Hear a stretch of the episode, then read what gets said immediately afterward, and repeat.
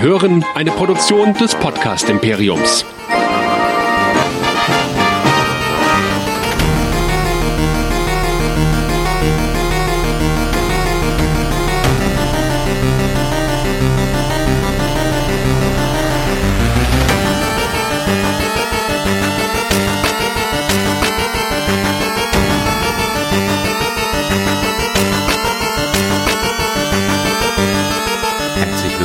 Einer neuen Ausgabe von Dead Nerds Talking, dem Walking Dead Podcast hier bei nerdizismus.de.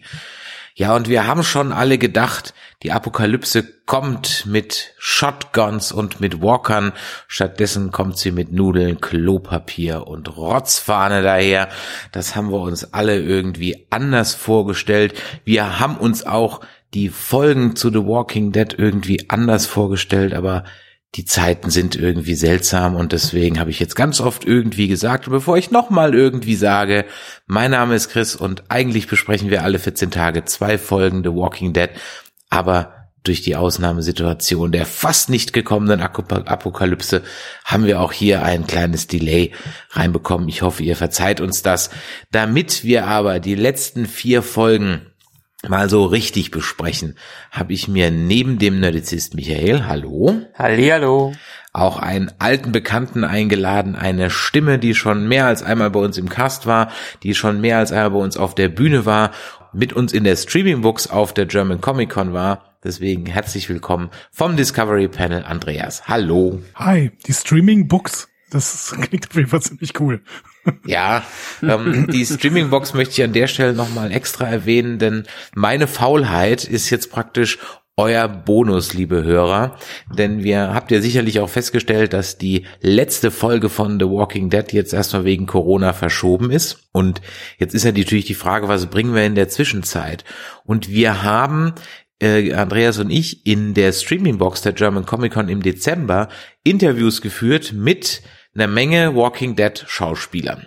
Jetzt kriege ich die Namen alle nicht mehr zusammen, aber die Rollennamen. Da war dabei Alden, Jerry, Ja. Siddiq. Das hatten wir dann noch. Ähm, ich glaube, glaube, die drei waren's tatsächlich. hatten wir nicht noch einen kleinen, ach, das war glaube ich am Samstag, war das nicht noch ein kleines Mädchen, das früh gestorben ist, von Carol erschossen Stimmt. wurde? hatten wir auch noch, die war doch st- 15 Stimmt. oder Look so. at the Flowers tatsächlich. Ja, das war genau, ja auch eine richtig. der Episodentitel und Ja. äh, das war ihre Episode, wo sie gestorben ist, genau. Äh, äh, irgendwas mit Schabitzky, Schabinski, ich habe den Namen Irg vergessen. irgendwie sowas, genau. Und sie war sehr irritiert, als ich sie gefragt habe, ob sie sich schon die Rechte an ihrem digitalen Inter, äh, an ihrem digitalen Weiterleben mit ihrem Management gesichert hat. ja, Das ist komisch, weil sie gerade erst 18 ist. ich weiß, war wieder super taktvoll von mir.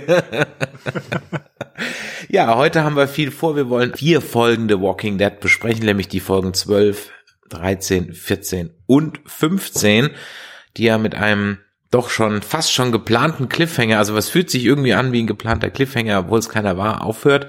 Bevor wir aber beginnen mit unserem Review, sag mal Michael, wo könnte man denn hören, wenn man jetzt Walking Dead lose Zeit überbrücken muss? Walking Dead lose Zeit und vor allem die, Corona-Zeit könnt ihr immer auf nerdizismus.de überbrücken, denn da findet ihr alles, was wir irgendwie jemals gemacht haben. Wir haben, glaube ich, mittlerweile über 200 Podcast-Episoden und da findet ihr den Link zu Spotify, iTunes, Google Podcast, wenn ihr nicht sowieso schon da unterwegs seid, zu unseren ganzen Social-Media-Kanälen, Facebook, Twitter, Instagram, YouTube, äh, und so weiter und so fort. Ihr könnt uns eine Mail schreiben, wenn ihr uns äh, kontaktieren möchtet oder uns Feedback geben möchtet, info@nerdizismus.de oder eine WhatsApp an die Nummer 01525 964 7709. Das gleiche über Telegram, da heißen wir, glaube ich, Nerdizismus. Freuen uns aber natürlich über, besonders über das Feedback zu Walking Dead. Ja, wunderbar. Ich habe gerade eben noch mal der Vollständigkeit halber in Vero reingeschaut. Hat sich nichts getan. habe ich, hab ich schon lange nicht mehr gemacht. Haben noch eine, ich habe noch einen kleinen Hinweis zu geben im Zuge des allgemeinen Lockdowns, wo wir alle doof zu Hause rumsitzen. Wobei andererseits, ich weiß nicht, wie es euch geht. Für mich hat sich gar nicht so viel geändert. Ich bin jetzt nicht so der, der großartig am Wochenende rausgeht. Klar, ich würde mal wieder gerne beim Italiener oder so essen gehen, aber dann bestelle ich es mir halt nach Hause und hol's ab dann. Und ansonsten komme ich endlich mal dazu, eine Menge Serienkram aufzuholen. Und ähm, das Forever Nerd Girl und ich sind ja auch regelmäßig live. Das heißt also, verfolgt mal unsere Social Media Kanäle. Da findet ihr immer äh, die neuen Termine für unsere Reihe Ich zeig dir meins, zeig du mir deins. Und das war schon wieder falsch, weil ich den Titel, den ich mir selbst ausgedacht habe, nie merken kann. Ähm, zeig mir deins, ich zeig dir meins. Da sind wir schon in der sechsten Ausgabe, die siebte kommt demnächst. Und da zeigen das Forever Nerd Girl und ich uns immer gegenseitig Filme, von denen wir glauben, dass der andere sie mal gesehen haben muss. Und da sind ganz interessante Sachen dabei. In der letzten Folge haben wir jetzt mal besprochen Enemy Mine, Your Name und das Kabinett des Dr. Panassus. Ähm, da sind aber auch so Sachen dabei wie die Reise zum Mittelpunkt der Erde oder Pushing Daisies. Sind kleine kurze Folgen, immer so eine halbe, dreiviertel Stunde. Hört doch mal rein. Und da gehen wir auch regelmäßig live und ab und zu versuchen wir es jetzt auch mal in Vorbereitung einer weiteren Ankündigung. Jetzt nämlich auch öfters mal in einem Livestream auf Facebook und Instagram und demnächst auch auf Twitch, denn die Nerdizisten werden nicht nur die Streamingbox auf der Comic-Con bespielen, sofern dann endlich mal wieder eine stattfindet. Nein, wir werden auch die Streaming-Books der virtuellen Comic-Con bespielen. Das heißt, am 3. Mai wird es eine Online-Comic-Con geben. Und bei dieser Online-Comic-Con werden wir auch wieder Teil der Panel sein. Das heißt, wir werden Interviews mit Stars führen, die uns dann wieder zugeführt werden von der Comic-Con. Und drei haben wir jetzt schon. Und unter anderem ist da auch ein Walking Dead Schauspieler dabei. Welcher das ist, das erfahrt ihr dann auf unseren Social Media Kanälen. Ich kann schon mal so viel sagen. Es ist einer von den etwas bekannteren. So. Das also an dieser Stelle der, der, der, das Vorgeplänkel. Und jetzt ist es mir eine ganz besondere Ehre und auch ein großes Dank an dich, Andreas, dass du eine Aufgabe nimmst, die normalerweise mir zuteil wird, weil mir als Online-Marketeer uns brummt gerade die Bude sowas von weg im positiven Sinne, weil sie jetzt gerade merken, hoch online könnten wir ja ein bisschen Geschäft abholen. Und deswegen komme ich nicht dazu, Recaps zu schreiben. Aber du hast das Gott sei Dank heute für mich übernommen und die vier Folgen mal zusammengefasst. Und deswegen, Herr Kapellmeister, bitteschön. Herrlich. Also ich habe mir auch vor allen Dingen äh, bei dir natürlich abgeguckt, wie man das richtig macht, ne? weil du das äh, in den letzten Folgen so perfekt gemacht hast, das so schön mit einem minimalen Zynismus, aber äh, doch relativ äh, durchführend quasi ähm, uns die Recaps zu präsentieren. Wunderbar, was du so minimalen Zynismus nennst. ja, stopp, bei Walking, Moment, bei Walking Dead bin ich wirklich sehr zurückhaltend. Ja, es ist besser also als bei Im Gegensatz zu anderen Serien, ja. Ich wollte jetzt den Namen gar nicht aussprechen. Ne, um hier Werden wir auch nicht Themen tun. Welche anderen Serien meinst du denn? Gibt es noch andere Serien? Äh, nein, es gibt überhaupt keine anderen Serien mehr. Es gibt nur noch Walking Dead und das freut mich total, denn wir haben jetzt vier Folgen vor uns und ich würde sofort anfangen mit Folge 12, aber ich habe mir wirklich die, die Titel nicht aufgeschrieben. Was war denn Folge 12 nochmal? Habt ihr den Titel gerade parat? Ja, wir haben, also die Titel nacheinander sind Folge 12 ist Walk With Us, da kann ich leider nicht auf Deutsch sagen. Äh, Folge 13 ist What Do We Become, Folge 14 ist Look at the Flowers und Folge 15 The Tower. Ah, perfekt, sehr gut. Also dann fangen wir an mit diesem Walk With Us. Folge 12, die Schlacht in Hilltop tobt blöd, dass da alles aus Holz ist und Beta offensichtlich diese Idee mit den Harzbomben hatte, denn schon bald wird dadurch klar, es wird hier nicht viel übrig bleiben, für das es sich zu kämpfen lohnt. Unsere Kern-Hilltoppies können aber zumindest fliehen. Und am nächsten Morgen sehen wir dann Alpha, Beta und Negan auf dem Schlachtfeld aufräumen. Beta gibt Negan äh, relativ schnell so einen Akquiseauftrag, besorgt uns noch ein paar Beißer, der haben wir jetzt ja einige verloren. Negan, der Beta ununterbrochen mit Schimpfwörtern bedeckt, stellt sich dabei allerdings nicht besonders gut an und im Endeffekt äh, scheint ihm die Aufgabe auch nicht hundertprozentig wichtig zu sein. Das wird spätestens da klar, als Negan auf Aaron trifft und ihm sofort erklären will, dass er immer noch im Team Alexandria Hilltop Oceanside spielt. Aaron glaubt ihm das aber so mittel und Negan nutzt dann auch einen guten Beißer-Moment, um sich wieder in die Büsche zu schlagen. Nur um dann wiederum auf die schwer angeschlagene Lydia zu treffen. Währenddessen gibt es dann doch wieder einen Hoffnungsschimmer für Yumiko. Sie findet nämlich Magna in der Horde wieder, ähm, die bei der Höhlen-Action der letzten Folge von Conny getrennt worden ist. Äh, Magna hat sich aber verändert. Vielleicht will sie jetzt äh, sogar mit Yumiko Schluss machen. Man weiß das nicht genau. Dieses Gespräch ist ein bisschen diffus. Die ist darüber allerdings äußerst frustriert und lässt ihre Frustration komplett an Carols Gesicht aus. Eugene äh, öffnet sich Carol. Hatten wir eigentlich irgendwann schon mal ein Gespräch zwischen den beiden? Ich weiß es nicht. Und erzählt ihr von Stephanie und dem geplanten Treffen. Und Carol sagt, Jut, mach mal. Vielleicht gibt's auch gar keinen Grund mehr, Eugene über den Verrat Hilltops böse zu sein, denn Hilltop gibt es ja jetzt gar nicht mehr. Zwischendurch was ist eigentlich mit den Kindern passiert? Die sind von Ezekiel und zwischendurch auch Daryl final an Earl übergeben worden, der sich mit ihnen in einer Waldhütte versteckt. Blöd nur, dass Earl gebissen worden ist. Und so bleibt es an Miss Judith Grimes, die Kinder zu beschützen und sich nicht zu Earl Snacks zu machen, obwohl auch Earl zuvor versucht, sich selbst mit einem Tischbein im Kopf zu töten. Mary Mary, wer ist denn eigentlich Mary? Die ehemalige neue Gamma, die in Alexandria gefangen genommen worden ist und dann nach Hilltop gebracht worden ist, ist jetzt mit Alden, Kelly und der Babynichte von äh, Mary auf der Flucht. Sie zeigt dann auch, dass man sich wirklich auf sie verlassen kann, indem sie ihre drei Begleiter vor Zombies rettet, nur um dann von Alpha filetiert zu werden. Alden ist ein extrem guter Bogen Bogenschütze und nutzt dann seine Fähigkeiten leider nicht, um Alpha zu töten, sondern nur, um das Leiden von Gamma schnell zu beenden, von Mary. Wir erfahren auch noch kurz, dass Alpha offensichtlich ein Celebrity ist, denn als Mary ihm kurz die Maske halb zerreißt, dreht ein Whisperer in der Nähe völlig frei, weil er Alpha erkennt.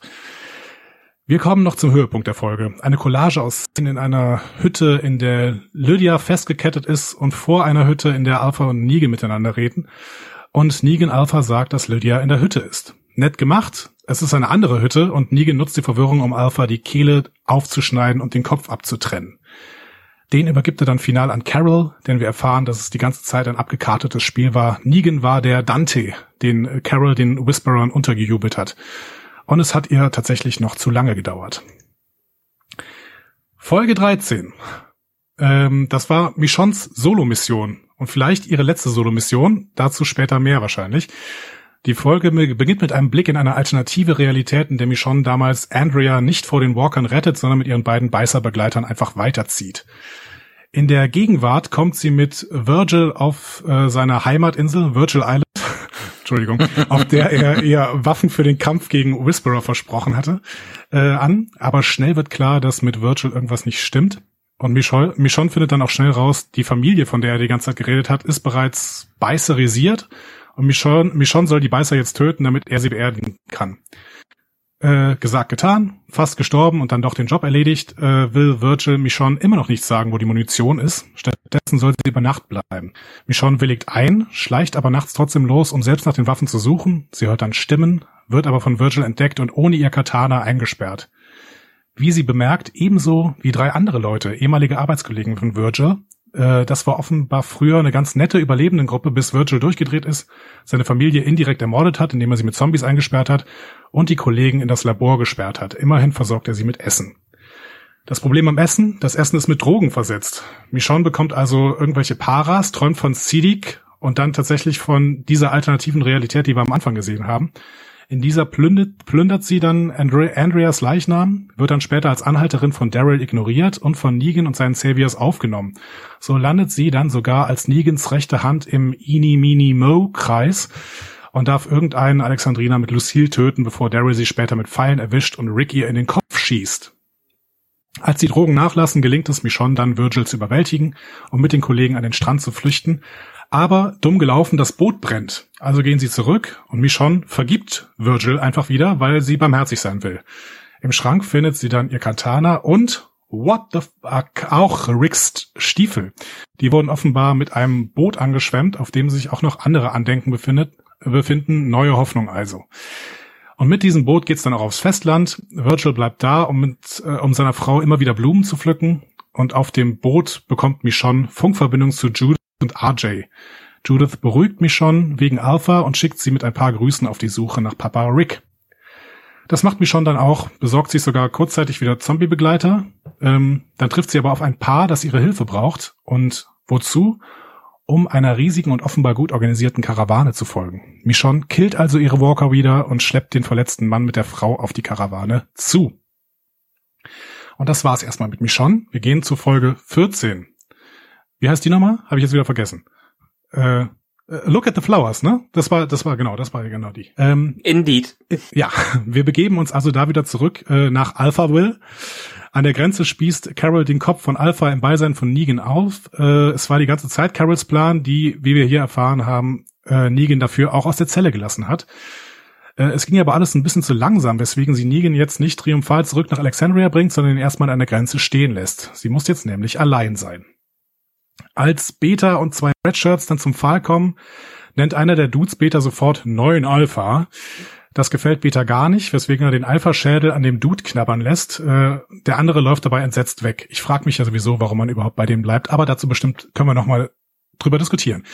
Beta nimmt Alphas Schädel wie ein Baby in den Arm, wickelt ihn ein und läuft damit los ins nächste Dorf, wo er seinen Begleiter endgültig den Walkern schenkt.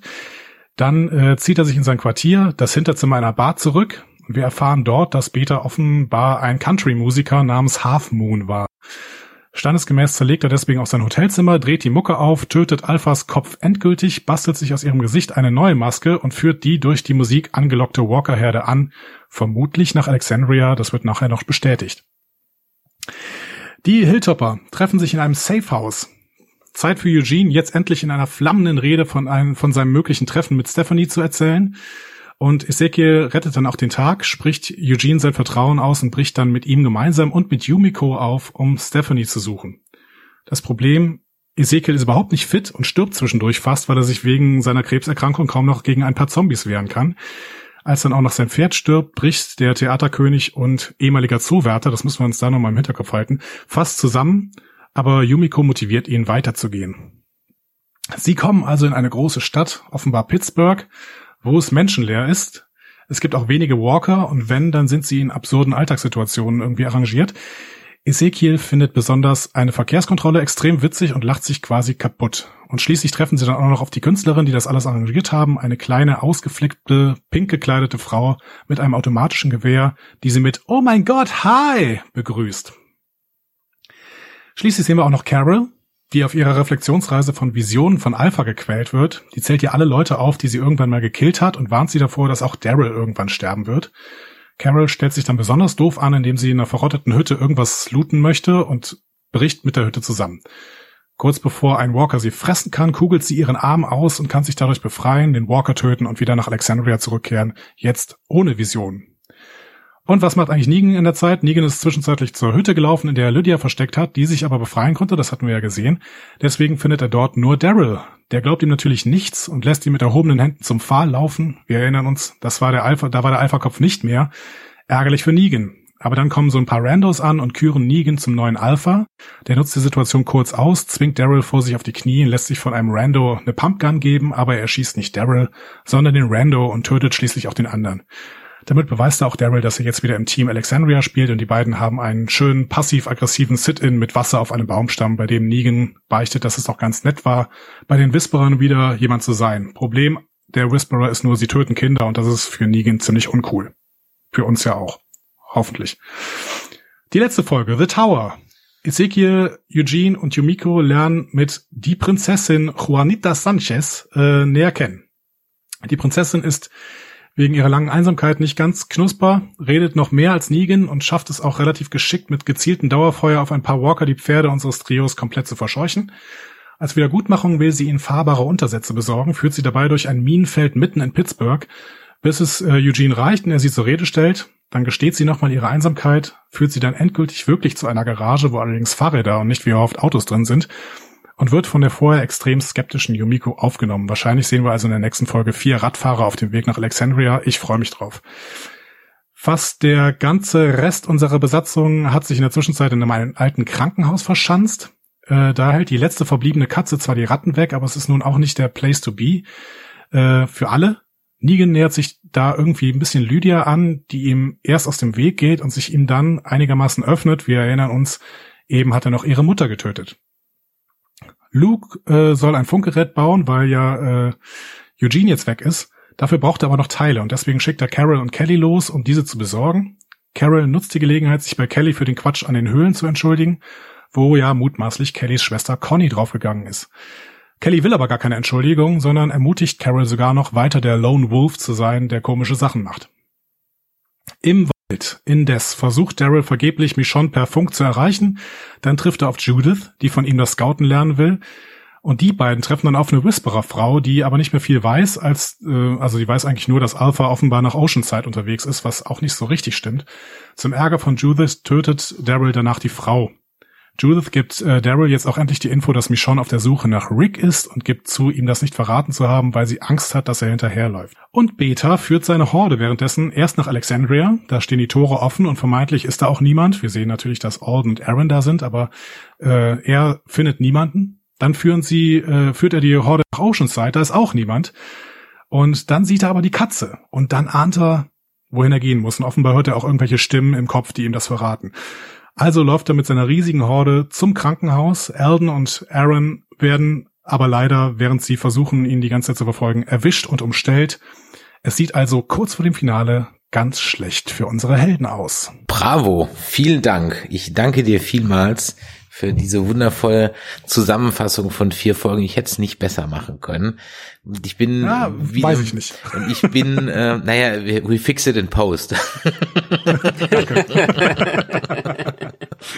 und ähm, ich äh, bin äh, interessant, dass du zwei, drei Dinge gesehen hast, die ich so gar nicht mitgekriegt habe, beziehungsweise irgendwie anders gesehen habe. Aber dazu können wir gleich im Cast nochmal ein bisschen was sagen.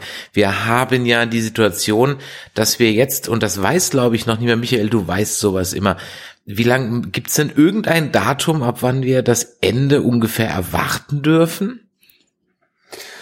Uh, later in 2020, sagt der Trailer. Also, die sind sich noch nicht sicher. Das Problem ist einfach, dass eine Serie, die über eine missglückte Pandemie ist, jetzt von einer Pandemie aufgehalten wird und nicht fertig gemacht werden kann.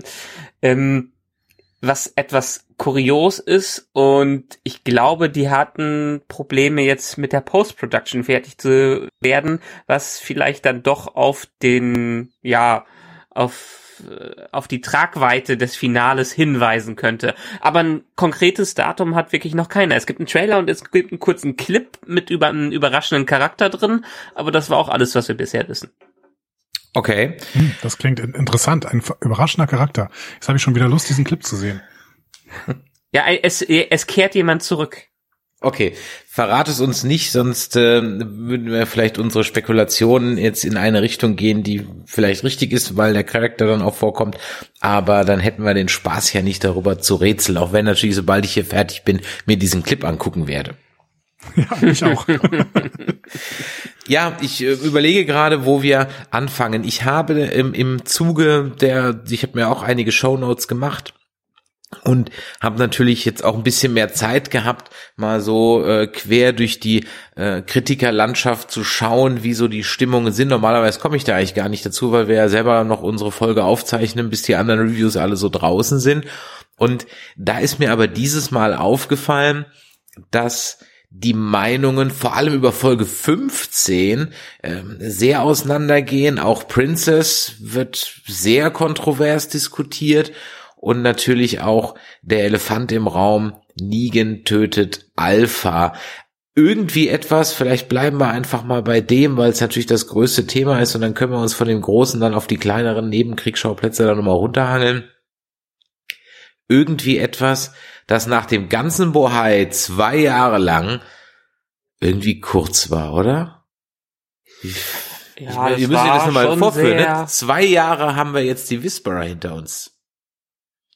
Es, es war etwas antiklimaktisch, sagen wir mal so. Ähm, das ist, ja, es ist vielleicht auch die Bedeutung von Alpha in dem Ganzen, äh, die das widerspiegelt. Weil klar war sie jemand, der ihre eigene Horde quasi im Griff hatte, äh, aber wir haben ja immer mal wieder gesehen, wie es einfach bei ihr bröckelt.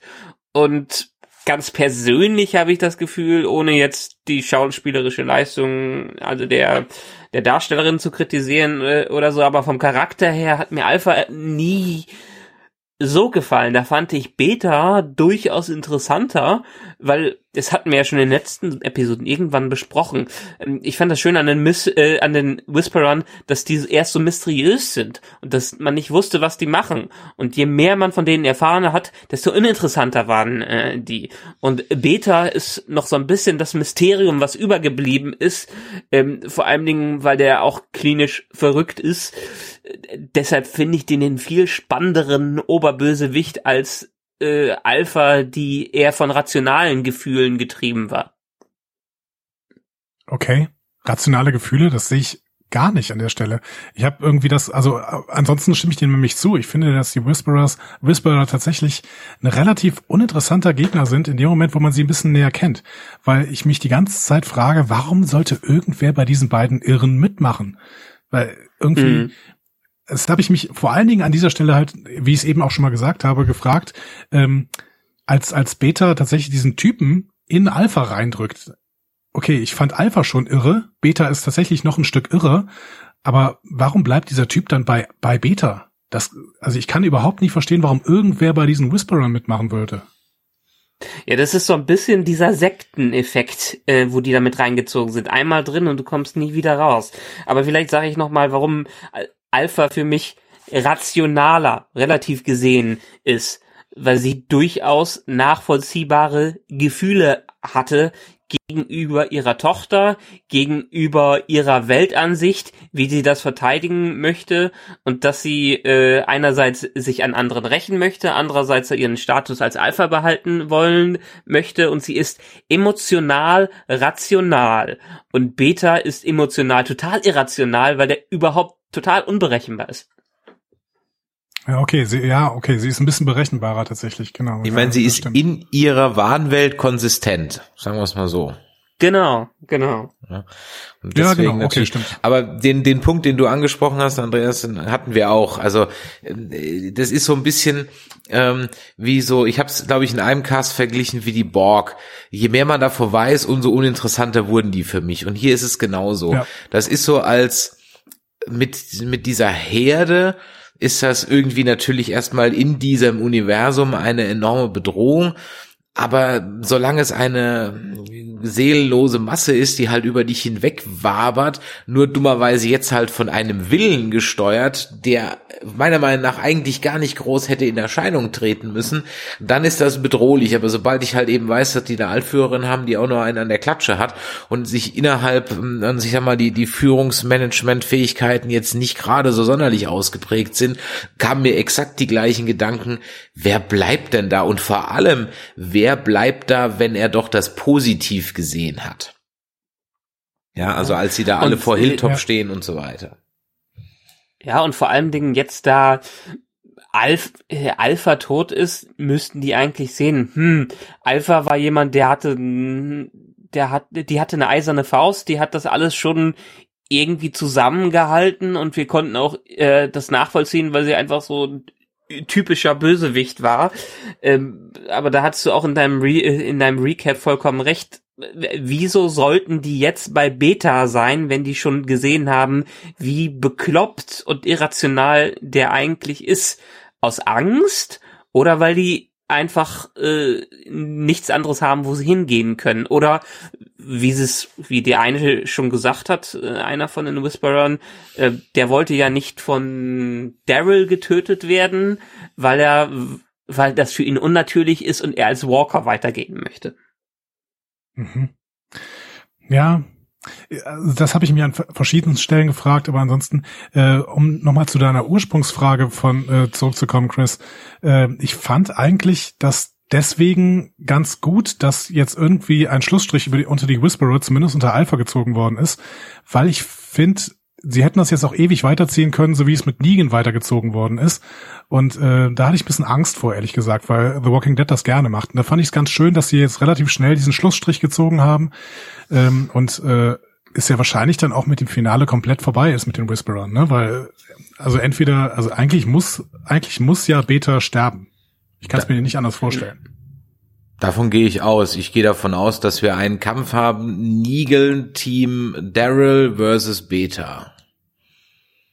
Ja, wahrscheinlich. Auch über über und diesen Kampf sich dann Negan und Daryl so wieder Bromance-mäßig so aneinander annähern. Das spielen wir dann in der nächsten Staffel durch und bei Ende nächster Staffel sind die dann Big Buddies. Dann hat dann der Daryl dem Negan alles verziehen ich fände das kacke, wenn das so wäre, aber es wird so kommen, weil es hat sich, glaube ich, du hast es vorhin über einem Wasser, haben sie sich schon angenähert. Das wird so kommen. Weil einer allein kann ich nämlich glaub, Beta nicht besiegen. Und ich glaube ja, also jetzt im Finale wird eigentlich das stattfinden, was glaube ich in den Comics wirklich der Whisperer War genannt wird und wo sie, ähm, soweit ich weiß, einen ganzen Band drüber hatten, aber wahrscheinlich haben die einfach nicht das Budget über mehrere Episoden das zu strecken und deshalb findet sie auch nicht in Alexandria statt, sondern äh, vor einem verlassenen Krankenhaus. Das wie aus dem Nichts plötzlich aufgetaucht ist. ja, also irgendwie hat man das Gefühl, dass vor dieser letzten Episode irgendwie eine halbe Stunde fehlt, oder?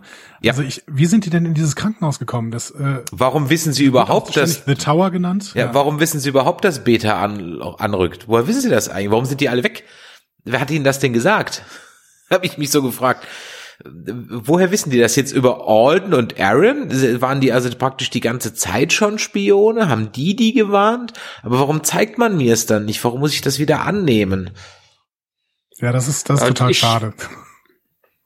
Ich gehe stark davon aus, weil in der Folge davor, ich, ich meine, Daryl hat ja erfahren, was mit Alpha passiert ist und entsprechend äh, gehen die ganz stark davon aus, dass jetzt die Rache der Whisperer kommt und äh, die sich entsprechend vorbereiten. Hm. Dass man es nicht gezeigt hat, ist das große Problem. Ja, ja. Aber bleiben wir noch mal ein bisschen bei, bei dem, beim Nigen tötet Alpha. Da möchte ich noch nicht so schnell drüber weg, weil es ja jetzt dann, wie gesagt, ich habe es gerade eben schon gesagt, zwei Jahre hatten wir jetzt Alpha an der Backe. Und dafür ging es mir ehrlich gesagt ein bisschen, Michael, du hast es meiner Meinung nach völlig richtig gesagt, antiklimaktisch vor. Ähm, ich überlege die ganze Zeit, während ich die Folge geguckt habe und ich habe danach nochmal durchgesäppt, habe ich so überlegt, ob der das Gespräch, das Nige mit Alpha hat, ob er das ernst meint, also ob er wirklich nochmal ein letztes Mal versucht, sie irgendwie auf einen friedlicheren Weg zu bringen, würde ich gerne mal eure Meinung dazu hören. Und ähm, das Zweite ist irgendwie, das hatte mich so, ähm, ja, wie soll ich sagen, ja, der, der, der, das, es kam, ich weiß halt nicht, ob dieser Tod von Alpha, so wie er jetzt inszeniert wurde, für irgendjemand überraschend kam, mit Comic-Wissen hin oder her. Hat, äh, war das ja, irgendwie für irgendjemand überraschend inszeniert? Das war doch irgendwie relativ fad. Es war doch, das war so diese klassische, ja, wir wissen alle, dass Lydia nicht in dieser Hütte ist, Inszenierung. Ja, wir hatten es ja auch in den letzten Episoden schon gesagt. Eigentlich hat die Serie vom Storytelling her uns ja einen großen Konflikt zwischen äh, Carol und Alpha aufgebaut. Und wir haben spekuliert, dass vielleicht anders im Comic, dass zwischen den beiden der große Showdown stattfindet. Dann haben sich aber trotzdem wieder an den Comic gehalten und der Showdown zwischen Alpha äh, und Carol findet dann nur in Carols Kopf statt. Äh, Vielleicht haben sie sich nicht ganz getraut, eigene, eigene Wege da zu gehen. Ich werde aus der Figur Negan nicht so richtig schlau, ehrlich gesagt. Ich wusste auch, dass Negan im Comic äh, Alpha tötet. Fand jetzt tatsächlich die Szene, die du angesprochen hast, nicht so richtig schlecht inszeniert. Das, äh, also ich habe das nicht hundertprozentig kommen sehen, auch wenn das natürlich eine viel benutzte Szene ist, dass äh, man irgendwie zwei Hütten hat. Aber ähm, ich ich bin nicht so richtig schlau geworden aus dem, was Negan dann wirklich bei den Whisperers gemacht hat. Also ob er einfach so ein extrem guter Spion ist, der da so sehr, sehr stark den, den Whisperer-Versteher gespielt hat, der ja sogar mit, äh, mit Alpha Sex hatte, was so richtig widerlich war. Ähm, das, keine Ahnung. Also ich habe es nicht so richtig, ich verstehe nicht so richtig, was Negans Motivation ist. Ich, ich mag die Figur jetzt viel lieber, wo er sich so versucht, ein bisschen anzunähern. Aber bei den, bei den Whisperers wiederum habe ich ihn überhaupt nicht verstanden. Das ist irgendwie komisch. Naja, ich habe er ist nicht ganz bisschen zwiegespalten. Ja, ja. Ich ähm, habe, ich habe. Sag, sagt er ja selber auch. Ja, Entschuldigung. Nee, alles gut, alles gut. Mach, schneide ich raus. Mach, ist zwiegespalten, mach. Ähm, äh, die, die Figur Negan ist ja schon, seitdem er jetzt wieder aufgetaucht ist, äh, als er im Gefängnis war, sehr zwiegespalten. Und das sagt er ja auch schon in der Episode 15 selber, dass er ja scheinbar eine Sympathie für Alpha entwickelt hat und sie als Person mochte, was immer das auch heißen mag. Und äh, er hatte genossen, wieder in so einer Hierarchie zu stecken, wo er das Potenzial hatte, das Ganze zu leiten. Und äh, deshalb einerseits äh, hat er die Gefühle gegenüber der Community gehabt, die er jetzt nicht ganz vergrauen will. Andererseits hat er da was Neues erlebt, was er, was ihn vielleicht an die alten Savior-Zeiten erinnert hat. Und deshalb ist er so hin und her gerissen. Deshalb auch seine sehr nicht nachvollziehbaren Entscheidungen, die er in den letzten Episoden getroffen hat, weil einerseits arbeitet er für Carol, den Reveal haben wir ja gar nicht besprochen bisher, äh, dass Carol ja diejenige ist, die Negan aus dem Gefängnis rausgelassen hat. Das wurde ja, glaube ich, auch in Episode 12 dann offenbart und ist dann, lief dann wirklich unter ferner Liefen, weil es nicht wirklich irgendwie noch interessiert hat oder so überraschend äh, kam. Ich fand es überraschend, weil ich am Ende nicht mehr damit gerechnet habe, aber andererseits äh, auch wieder nicht, war das so äh, weil man nach der Antwort hätte auch direkt greifen können. Von daher, nun ja, Nigen äh, sie versuchen ihn als zwiegespaltenen Charakter darzustellen, was für mich auch eher bei den Besuch äh, bei den Zuschauern zu Verwirrung geführt hat. Also ich muss ganz ehrlich sagen, ich kann euch da, also deine Frage zu beantworten, Andreas, ich, dadurch, dass man ja jetzt weiß, dass Carol ihn angestiftet hat, kann ich natürlich seine Motivation schon verstehen, warum er das tut. Und ich kann auch verstehen, dass er sich da einschleift. Und ich bin nicht bei dir, Michael, dass er hin und her gerissen ist. Überhaupt nicht. Seine Motivation ist, glaube ich, immer am Ende zu Alexandria-Hilltop zu gehören, indem er diese Tat vollbringt. Das ist, glaube ich, seine Motivation. Was ich nicht verstehe, ist, warum er dann da den Kasper macht weil der Kasper, äh, so wie er ihn dann in den ersten paar Folgen gibt, ist ja eigentlich nicht darauf, also legt es jetzt ja nicht gerade wirklich daran an, hier da in dieser Gruppe Erfolg zu haben, sondern ganz im Gegenteil, er legt sich offen mit, mit Beta an. Und gut, es in Anführungszeichen geht jetzt gut für ihn aus, aber das war dann doch schon ein ziemliches Wabonspiel, also das hätte ich jetzt ehrlich gesagt mit dem Wissen jetzt hinten raus, dass er die ganze Zeit einen Plan hatte, ja, muss ich sagen, kann ich dieses Verhalten nicht verstehen. Seine Motivation, das zu tun, kann ich schon verstehen. Was ich nicht verstehen kann, ist, dass Carol ihm Vorwürfe macht, what took you so long? Also, es dauert so lange, wie es dauert. ja, also ähm, da, da kann ich Carol ehrlich gesagt nicht verstehen. Und was ich auch nicht ganz verstehen kann, ist, ich meine, in dem Gespräch mit Eugene, und du hast es vorhin äh, angedeutet, Andreas, gab es schon mal ein Gespräch zwischen Eugene und Carol. Ich kann mich ehrlich gesagt auch nicht dran erinnern. Und da reflektiert sie ja eigentlich sehr genau ihre eigenen Taten, ohne dass Eugene das ja weiß. Ja, weil Eugene ja auch so sinngemäß sagt, boah, ich muss das jetzt tun, auch wenn die anderen dagegen sind. Und dann bin ich halt der Doofe, der halt vielleicht wieder in eine Falle latscht, aber ich mache das jetzt.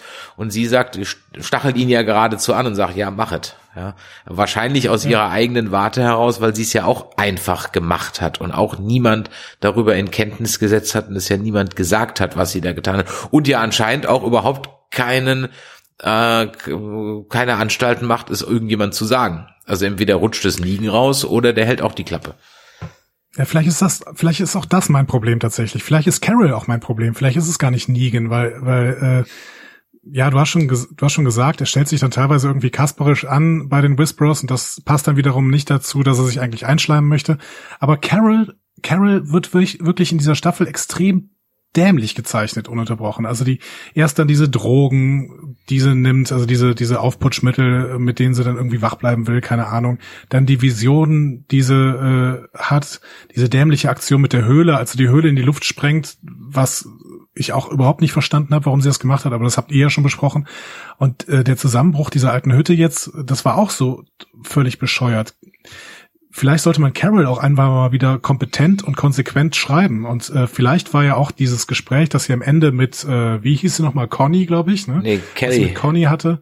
Kelly heißt die, glaube ich. Conny ist Kelly, ja noch nicht Kelly, da. genau. Conny war die Schwester, genau.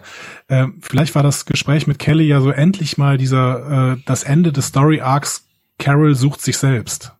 Weil Kelly mhm. ja quasi die Absolution gibt und sagt, ja, auch wenn du meine Schwester getötet hast, du bist eigentlich voll kompetent. Das heißt, zieh doch mal dein Ding durch und mach nicht die ganze Zeit ein Hü und Hot und werd wahnsinnig über alles, was dir da so erfährt, irgendwie. Weiß ich nicht. Ich hab halt so die, ich nenne es jetzt mal Sorge, mach's aber in große Anführungszeichen, dass Carol diese Staffel nicht überleben wird. Und dass die Geschichte mm, irgendwie nee. von ihr auserzählt ist. Also die Nein, ist, das, das glaube ich nicht, weil erstens haben wir nichts drüber gehört und zweitens ist sie eine der wenigen bekannteren Gesichter jetzt noch in der Serie, die uns erhalten bleibt. Ich meine, sie hat mindestens für nächstes Jahr noch den Vertrag. Okay, dann ist sie nach der nächsten Staffel fällig. Oder sie haben es tatsächlich mal geschafft, ein Geheimnis zu bewahren. ja. Nein, das glaube ich nicht. ich auch nicht. Ist euch übrigens aufgefallen jetzt in einer ganzen Randnotiz, dass in Hilltop unglaublich viel explodiert ist? Ja, absolut.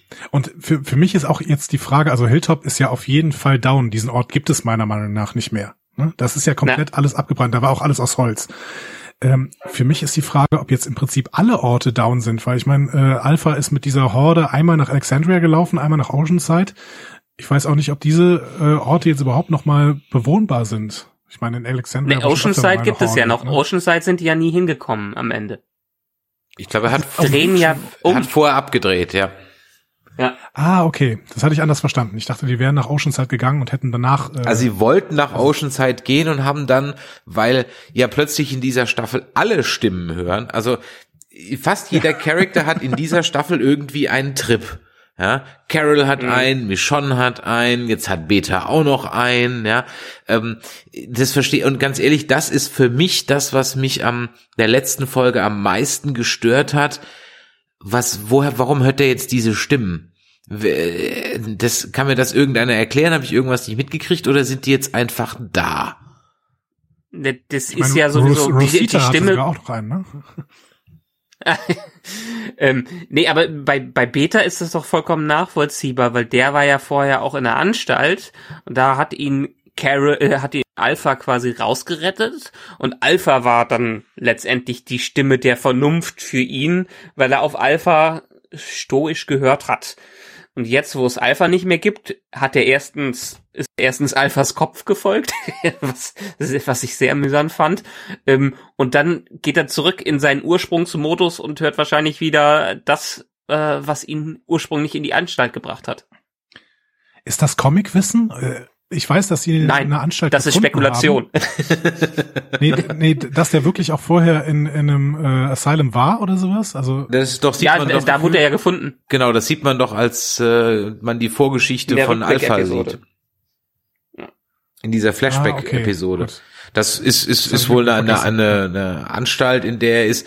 Das war ja auch so eine, so eine Geschichte, dass man sich ja dieser Flashbacks, ich hatte es glaube ich in einem der letzten Cast mal angesprochen, das war halt so ein Stilelement, das hat man dann zweimal aus der Kiste rausgeholt, um es dann nie wieder zu benutzen. Das war auch so eine, eine bisschen komische Geschichte, weil jetzt erzählt man ja die Backstory von Beta ganz anders, was ich nicht uncharmant finde. Und es gibt wohl auch ein Crossover zu Fear the Walking Dead, wo ein ähm, Half Moon oder wie nennt er sich? Ne? Half Moon, ja. glaube ich. Mhm. Ähm, Plattencover rumliegt, wo man das Gesicht also besser erkennen kann, das, der dann eben aussieht wie der ähm, Schauspieler. Und äh, ja, also äh, da finde ich das ehrlich gesagt ganz, ganz nett, aber ich kann halt einfach nicht, mir wird nicht erzählt, warum der auf einmal Stimmen hört. Er hat vorher nie Stimmen gehört. Um ehrlich zu sein, war er sogar relativ in Anführungszeichen im, wie nennen sie es immer, Rudel, die Stimme der Vernunft. Also er hat ja durchaus ähm, Alpha mit seinen äh, Ratschlägen nicht schlecht beraten. Das muss man ja ganz klar sagen, weil eigentlich hat er ähm, den Verrat von Negan vorausgesagt und so weiter und so weiter. Hätte mal lieber auf ihn gehört. Ja, aber das ist ja die ganze Sache dabei, wie ich es äh, äh gerade schon meinte. In der, als er Alpha noch hatte, hatte er quasi einen Anker, an dem er sich festhalten kann, äh, konnte. Und äh, da konnte, hat er dann auch seine, also Alpha hat die Herde aufgebaut, die Whispers aufgebaut und hat Regeln geschaffen. Und an diese Regeln konnte er sich halten.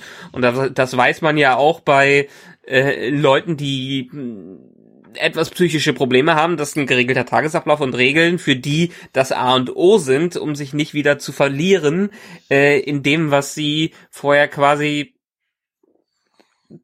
verrückt gemacht hat, auch wenn es nicht der klinisch korrekte Begriff da, äh, dafür ist. Und jetzt, wo er, es, äh, wo er sie nicht mehr hatte, quasi freigesetzt wurde, hört er die Stimme wieder und wir haben ja nie den Fokus in dem Sinne so auf Beta gehabt. Deshalb war Beta ja immer so ein Mysterium. Der war nie so ein, äh, aus seiner Sicht haben wir selten irgendwas erlebt und dann war er mehr der Antagonist, der in irgendwas reingeplatzt, äh, reingeplatzt ist. Jetzt sehen wir in diesen Szenen, wie er ja scheinbar in sein altes Zuhause zurückkommt ähm, oder ein altes Versteck und wie er da rumrennt mit den Walkern, haben wir erst, nehmen wir erste Mal seine Perspektive ein und deshalb auch seine Innensicht.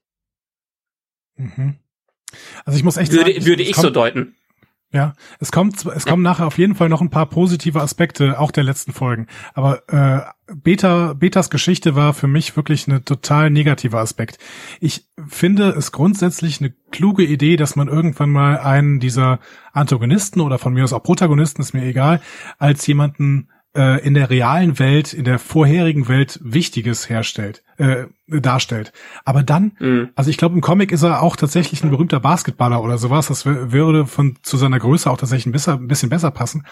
Aber so ein relativ unbedeutender Country-Musiker in irgendeinem kleinen Kaff, das ist doch nun auch keine besondere Persönlichkeit. Dann, dann macht ihn doch noch zu was Größerem, macht ihn zu irgendwie einem Gouverneur oder sowas, einem ehemaligen Politiker, mhm. irgendwas, irgendwas äh, richtig, wo ich mitfiebern kann. Aber jemand, der in der Welt irgendwie mal erkannt wird, weil er irgendwie mal eine Rolle in einer Kleinstadt gespielt hat, das ist, das ist für mich dann relativ uninteressant. Und tatsächlich habe ich ja eben schon gesagt, ich kann einfach nicht verstehen, wieso diesem Typ irgendwer folgt. Und das folgen ja offensichtlich immer noch Leute, wenn ich mir so die Auflösung in der letzten Folge angucke, wo dann Alden und äh, Aaron komplett umstellt werden von seiner Gefolgschaft. Da gibt's immer noch Leute, mhm. die diesem Typen folgen und das verstehe ich einfach nicht. Es würde eben mehr Sinn machen, wenn man das so spielt, wie du es gerade gesagt hast, wenn man ihn eben zu einem vorapokalyptischen Star macht. Ja?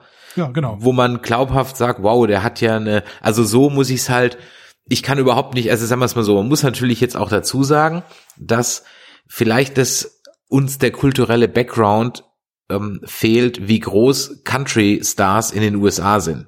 Das muss vielleicht mal an der Stelle mal erwähnt sein. Ähm, ich ja. bin mir dessen selber auch mal bewusst geworden. Zum Beispiel Shania Twain. Die hat ja mhm. mal hier so mit äh, ein, zwei Hits mal, ist die ja recht bekannt Don't geworden. impress me much. Genau. Das diese Version, die bei uns im Radio läuft, hat mit der Version, die die Amis kennen, nichts zu tun. Nix. Die Amis kennen die Version, die wir von diesem Lied hier hören, überhaupt nicht. Die kennen nur die Country-Version davon und glaub mir, das ist Hardcore-Country. Ja? Shania Twain ist ja. in den USA eine Rie Dolly Parton. Das ist eine richtige Country-Tante. Ja? Ähm, was sie bei uns ja überhaupt nicht ist, sondern bei uns ist sie ein Popstar, der zwei Hits hatte und jetzt irgendwie seit 20 Jahren nichts mehr. Und äh, sie sind noch gewisse Bekanntheit, aber in den USA ist die ein Riesenstar, aber in der Country-Szene. Und, ähm, ja, und die Country-Szene ist für die USA, das ist ja sowas wie hier der Schlager für uns. Ja, noch größer, noch größer, noch größer noch, und allgemein. Ich mein, die USA sind ja noch größer. Ja, nee, ich meine ja. es nicht nur von den Hörern größer, sondern auch größer in der Akzeptanz. Ja, klar ist es ein mhm. bisschen Hillbilly-Mucke, aber glaub mir, das ist wirklich, ich war da selber von überrascht und das ist nicht die einzige. Es gibt noch so zwei, drei andere ähm, bei uns, ich sag mal, bekannte Sänger und Sängerinnen, die bei uns so einen Pop-Hit hatten, weil der einfach anders abgemixt wurde in den USA, aber astreine durch und durch Country-Nummern sind und die auch nur als Country-Stars bekannt sind und da wirklich die ja. Hallen mit zehntausenden Menschen voll machen, wo bei uns, wenn Shania Twain kommt, die halt vielleicht irgendwie die Philips-Halle mit 5000 Leuten voll macht und that's it, macht die da ganze Baseballstadien mit 70.000 Leuten voll und zwar ohne Probleme. Ja. Und anderes Beispiel, die Dixie Chicks. Zum Beispiel auch die Dixie ja, Chicks. Ja. Vielleicht, wenn man es aus dieser Hinter, aus diesem Hintergrund sieht, ist vielleicht so ein Country-Ding dann für den Amerikaner einfach viel, okay, war eine Riesennummer. Dann kann man den Gag halt international schlecht spielen, weil wir von ihn dann vielleicht nicht verstehen. Ich möchte das jetzt mal dem Writers Room zugute halten. Ja. Ähm, Aber wirkte äh, das für dich so, als ob der so ein Riesenstar wäre? Nee, natürlich nicht. Ähm, äh, mich hatte, äh, sagen wir es mal so, ich hätte ein Riesenstar wäre es für mich gewesen, wenn der im, in einem Plattenladen gewesen wäre und nicht in der Kneipe, ja. Und in dem Plattenladen wäre eine ganze Ecke nur mit seinen ähm, seinen Platten gewesen und CDs und ein riesiges Stand-up von ihm und Poster und und so weiter. Dann hätte so hätte ich das gespielt, ja. Dann das ist vielleicht auch das Ursprungsproblem hier, dass wir einfach zu wenig, also es wird angedeutet, dass er ein großer Star war, ein großer Promi. Aber wir haben bisher, was wohl auch nicht mehr kommen wird, keine Flashback-Episode und sehr wenig Hintergrund von ihm gehabt. Äh, deshalb kann man es auch überhaupt nicht einschätzen, dass es eine Nebenszene in oder dass es im Hintergrund von Fear the Walking Dead ein Cover mit ihm drauf gab und jetzt er da wieder auftaucht Gut, das wissen die Hardcore-Fans und die Hardcore-Fans achten vielleicht da drauf und schauen extra danach, weil sie wissen, dass der auch ein Promi in den Comics war. Aber in der Serie selber, erzählerisch von der ganzen Storystruktur, ist es bisher einfach nicht so rübergekommen. Deshalb sind wir wahrscheinlich auch verwirrt. Wahrscheinlich, ja. So oder so ja. erst ähnliches wird es sein. Kommen wir zum zweiten großen Storypunkt in diesen vier Folgen, nämlich, und das hat mich ehrlich gesagt ein bisschen nicht, also ich wusste ja, dass es passiert, aber ich wusste nicht, dass es jetzt schon passiert. Ich habe damit gar nicht gerechnet, dachte so, hä, das war's schon, der Abschied von Michonne. Und ja. ich dachte ehrlich gesagt, äh, dass die noch mal kommt innerhalb dieses Tracks, dem sie sich am Ende anschließt. Deswegen habe ich das so ja, nebenher äh, so irgendwie mitgenommen und schubst dann war die Folge zu Ende und ich so, oh, ach so, das war's jetzt. Moment, ich muss noch mal eben kurz zurückspulen, mir die letzten fünf Minuten mit ihr noch mal angucken, um sie gerade noch mal kurz zu würdigen. Ja, eine Folge, die mich ein bisschen zwiegespalten hinterlassen hat auf der einen Seite mochte ich so ein bisschen dieses Spiel mit dem, ähm, wie soll ich sagen, mit dieser alternativen Zeitlinie. Das hatte durchaus seinen Reiz, auch wenn es für mich ehrlich gesagt in Michons letzter Folge völlig unangebracht war, das irgendwie so zu machen. Ähm, Finde ich irgendwie klar, man hat da noch mal gezeigt, ihr Leben hätte auch anders verlaufen können, aber mich interessiert überhaupt nicht, wie ihr Leben hätte verlaufen können. Mich hätten da ehrlich gesagt eher, ich habe mich so ein bisschen nach der klassischen alten Clipshow zurückgesehnt. So ein bisschen, ja. ähm, es war halt so eine Clipshow in einem anderen Weg. Das war mal ein Versuch, ja. Und wenn es nicht ihre letzte Folge gewesen wäre, hätte ich auch gesagt, kann man machen. Aber als letzte Folge für diesen Charakter, zumindest bis er dann wahrscheinlich in den Filmen auftaucht, war dieser alternative Weg für mich ein bisschen komisch und dass sie so doof ist oder so, dass sie nicht, na, na, eigentlich hätte ich bei mir schon erwartet, dass sie nach dem ersten komischen Anzeichen auf Bloodworthy Island äh, mal sofort ihr Kantana dem Virtual an den Kopf hält und nicht da erst noch ewig mit dem rumlatscht und sich so doof in noch in eine Falle da locken lässt. Da habe ich die gute mir schon irgendwie nicht so ganz verstanden und dann können wir ja gleich nochmal über ihre Reise und ihre Suche zu Rick reden. Aber wie empfindet ihr denn den Michonne Abschied und äh, diesen diese eine Folge, die so völlig losgelöst war dann auf Bloodworthy Island? Hm. Ich habe ehrlich gesagt mich erst da bei dem Rückblick der Episode daran erinnert, ach ja, die ist ja von Oceanside mit dem Typen per Boot woanders hin gefahren. Also ich war völlig überrascht, klar, mir schon war irgendwo, aber ich hatte gar nicht mehr auf dem Schirm, wo sie war. Hm, das hat schon mal viel gezeigt, wie organisch das Ganze sich in, das, in äh, die Erzählweise der Serie mit eingebettet hat die Episode an sich als One-Off-Episode fand ich ganz spannend, auch wenn dieses Klischee der Abschiedsepisoden von Charakteren ein bisschen totgetreten ist, dass sie irgendwelche Visionen haben und sich an Altes erinnern oder das Altes neu aufgerollt wird, damit die letzten sechs Jahre schön rund gemacht werden oder damit so einen schönen Endkapitel hat. Ich meine, Rick hatte es ja ähnlich äh, seine ganze Episode war ja auch ein einziger Mindtrip, den er hatte, bevor er dann in der Explosion der Brücke äh, letztendlich, letztendlich aus der Serie ausgeschieden ist.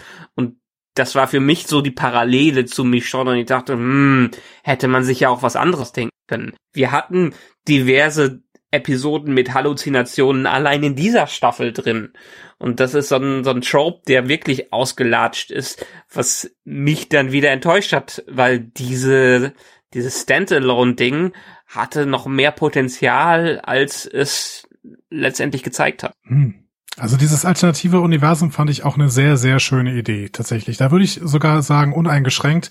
Ich finde, was wäre, wenn immer relativ spannend, weil das auch so diese, diesen Moment ergibt, ja, wenn nur eine Entscheidung irgendwie in dieser Welt anders verläuft, dann begibst du dich in völlig andere Situationen und eventuell, und das finde ich immer eine spannende Überlegung, eventuell waren ja die Saviors tatsächlich die Guten.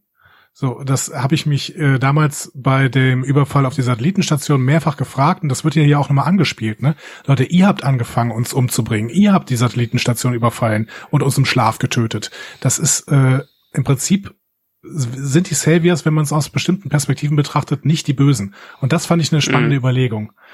Ähm, den Abgang von Michonne an sich, ohne das alternative Universum mit reinzubeziehen, den fand ich sehr, sehr seltsam. Also einerseits, was ist denn das für eine Überlegung? Ich lasse meine beiden Kinder zurück, weil ich irgendeinem Phantom hinterherjage. Der weiß, sie weiß doch überhaupt nicht, ob Rick noch lebt. Ich meine, sie findet da ein paar Sachen von ihm, aber in einem Boot, was leer ist. Also das kann durchaus auch einfach sein, dass er, keine Ahnung, äh, dass da jemand seine Sachen halt gefunden hat und deswegen äh, äh, in dieses Boot hinterlassen hat. Keine Ahnung. Also das finde ich sehr, sehr schwierig und ich weiß auch nicht, wem sie hinterherläuft, weil sie irgendwie keine Hinweise hat, wohin sie denn jetzt gehen soll.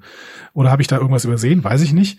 Das fand ich nicht so gut gelöst. Vor allen Dingen äh, mit diesem Anruf halt bei Judith, Judith und RJ, die, die einfach mich schon nicht zurücklässt. So ist mich schon meiner Meinung nach nicht gezeichnet.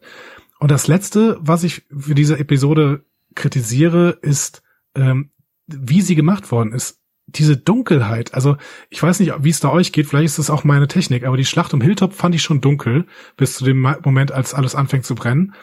Aber habt ihr alle OLED-Fernseher oder sowas? Oder, oder guckt ihr das auf dem Laptop? auf meinem, auf meinem relativ guten, aber nicht OLED-Fernseher, habe ich so ziemlich gar nichts gesehen in dieser Episode. Ich habe das Gefühl, dass die Episode war zeitweise ein Hörspiel für mich. Also ich guck da hin und ich sehe nur schwarz. Das ist irgendwie, das ist, finde ich, total ärgerlich. Das ist bei, bei Walking Dead öfter so, dass du quasi nur schwarze Bilder hast und dazu irgendwie so ein bisschen äh, Soundspur für mich. Aber ähm, in dieser Episode ist mir nochmal besonders aufgefallen. Alles, was in diesem Labor spielt, wo sie da einge eingeschlossen waren, habe ich nicht gesehen. Fand also, ich lustig. Finde ich lustig, dass du das jetzt sagst, weil genau das hatte ich gesagt bei der Episode in der Höhle. Für mich war die ja, Höhlen-Episode wie die äh, Schlacht um Winterfell in Game of Thrones, wo man auch nichts gesehen hat, ja. äh, weil sie entweder kein Budget hatten, um genug zu zeigen, oder weil der das Color Keying am Ende äh, dann ein bisschen übertrieben hat. Im in, in dieser Anstalt da ging's bei mir. Ich glaube, ich habe es damals auch auf dem Laptop geschaut oder was auf dem Fernseher mit dem Sky Stream. Ich bin mir gerade nicht sicher. Ich konnte relativ gut schauen. Naja, ich habe einen OLED-Fernseher.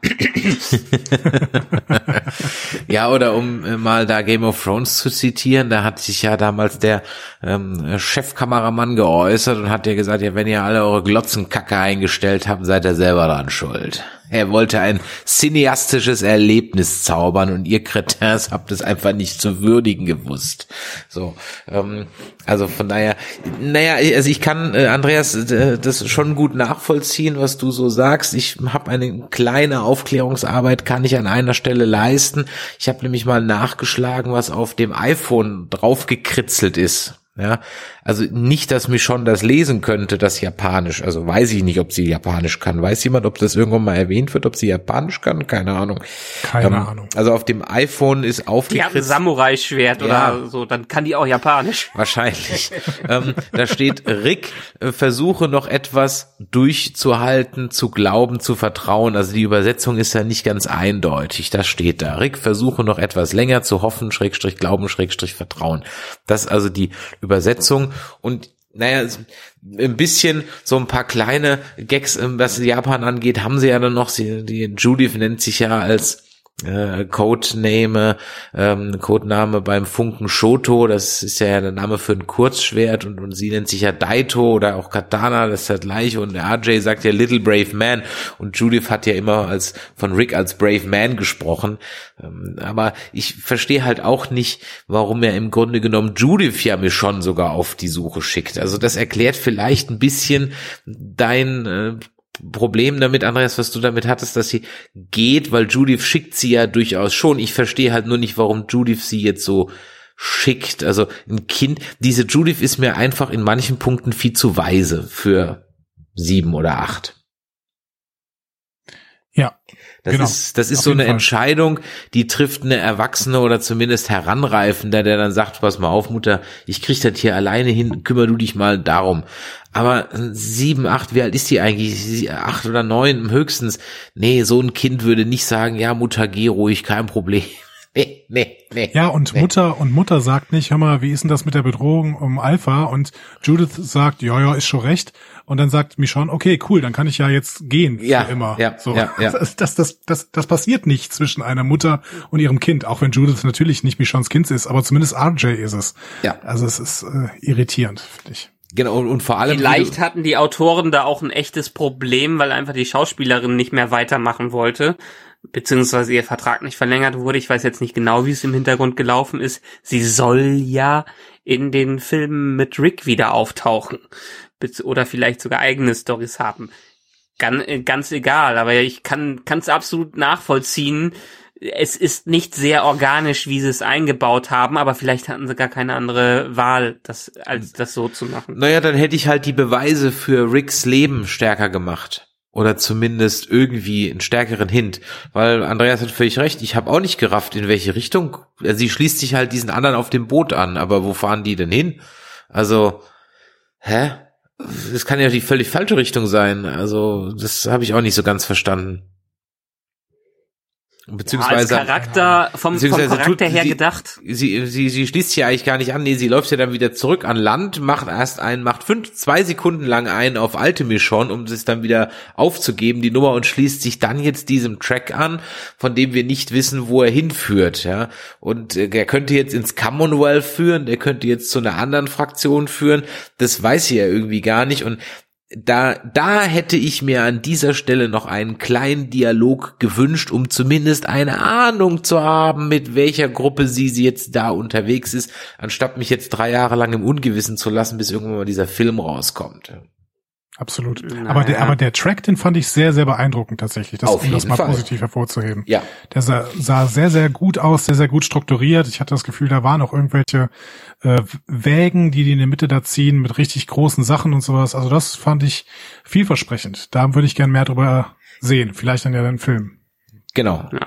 Also das Commonwealth wird es nicht sein, weil erstens Schauspielerin aus der Serie raus und das Commonwealth wird ja einfach der nächste Storypunkt da sein. Deshalb werden wir auch wahrscheinlich nichts von Rick im Commonwealth sehen oder vielleicht nur Hinweise äh, zu ihm und Michonne wird auch ihre eigenen Wege gehen. Ich meine, es ist auch nicht hundertprozentig sicher von den Verträgen, ob die Schauspielerin überhaupt wiederkommt. Es wurde davon gesprochen, dass sie eventuell äh, in den Rick-Filmen wieder auftauchen könnte.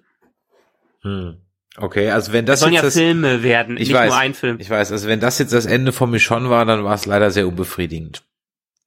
Das wäre schade. Ja. Das wäre sehr Jo, schade. Definitiv.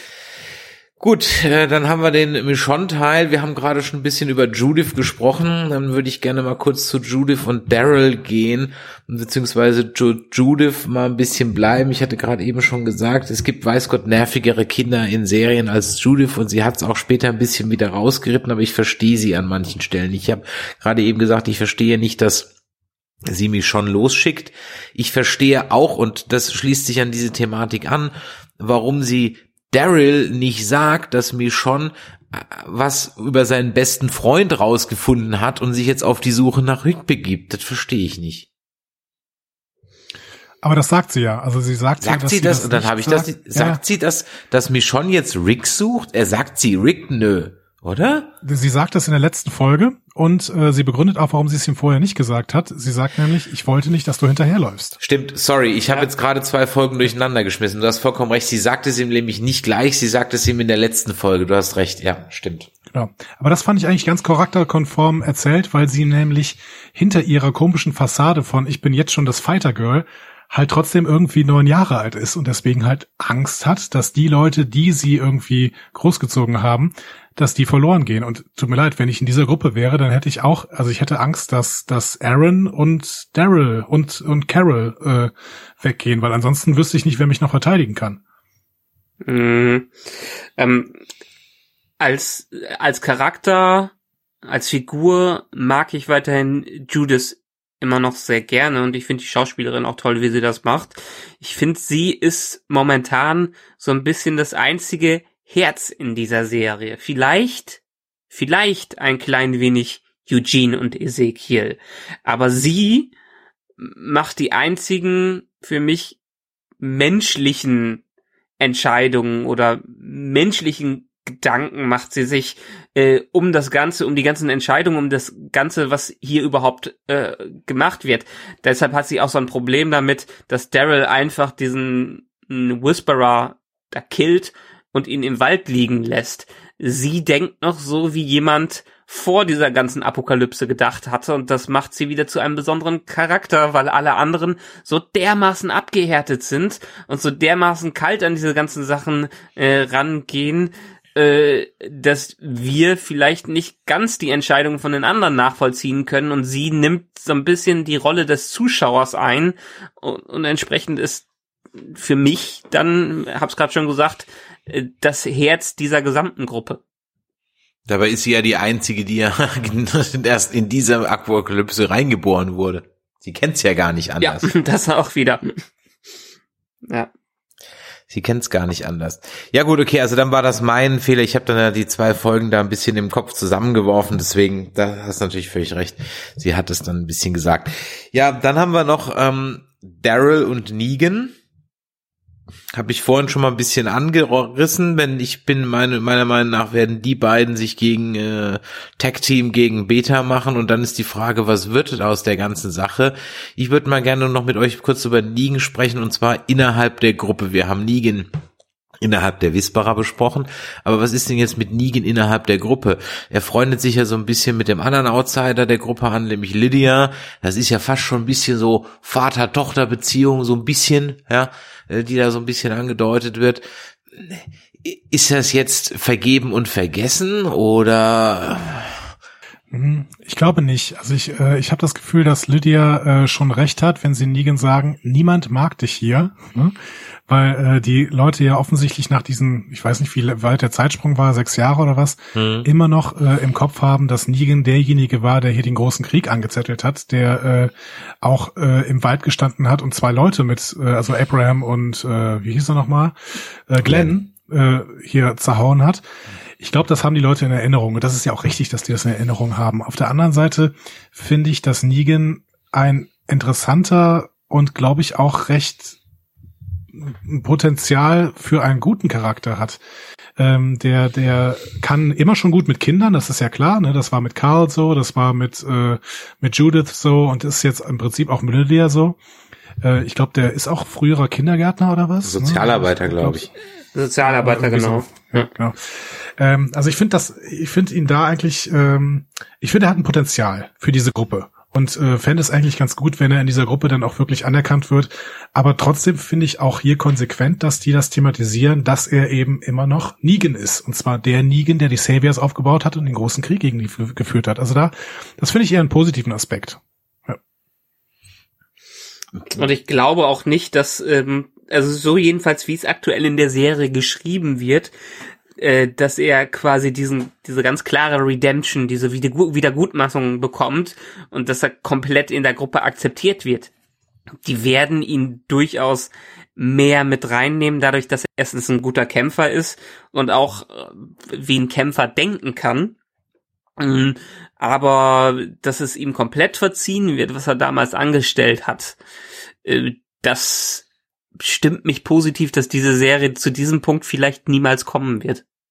Ja, also das wäre auch ganz ehrlich, das, das würde ich der Serie auch nicht verzeihen, weil das dafür sind noch zu viele der alten Garde dabei und man hat ja das auch mit äh, weiter erzählt und jeder wird's ja wissen. Also ich meine, wird ja jeder, selbst wenn er jetzt nicht Teil von Ricks Gruppe initial war, wird man jeder ja gefragt haben, was macht denn der Mann da im Knast und was ist er da und den War hat ja jeder mitgekriegt.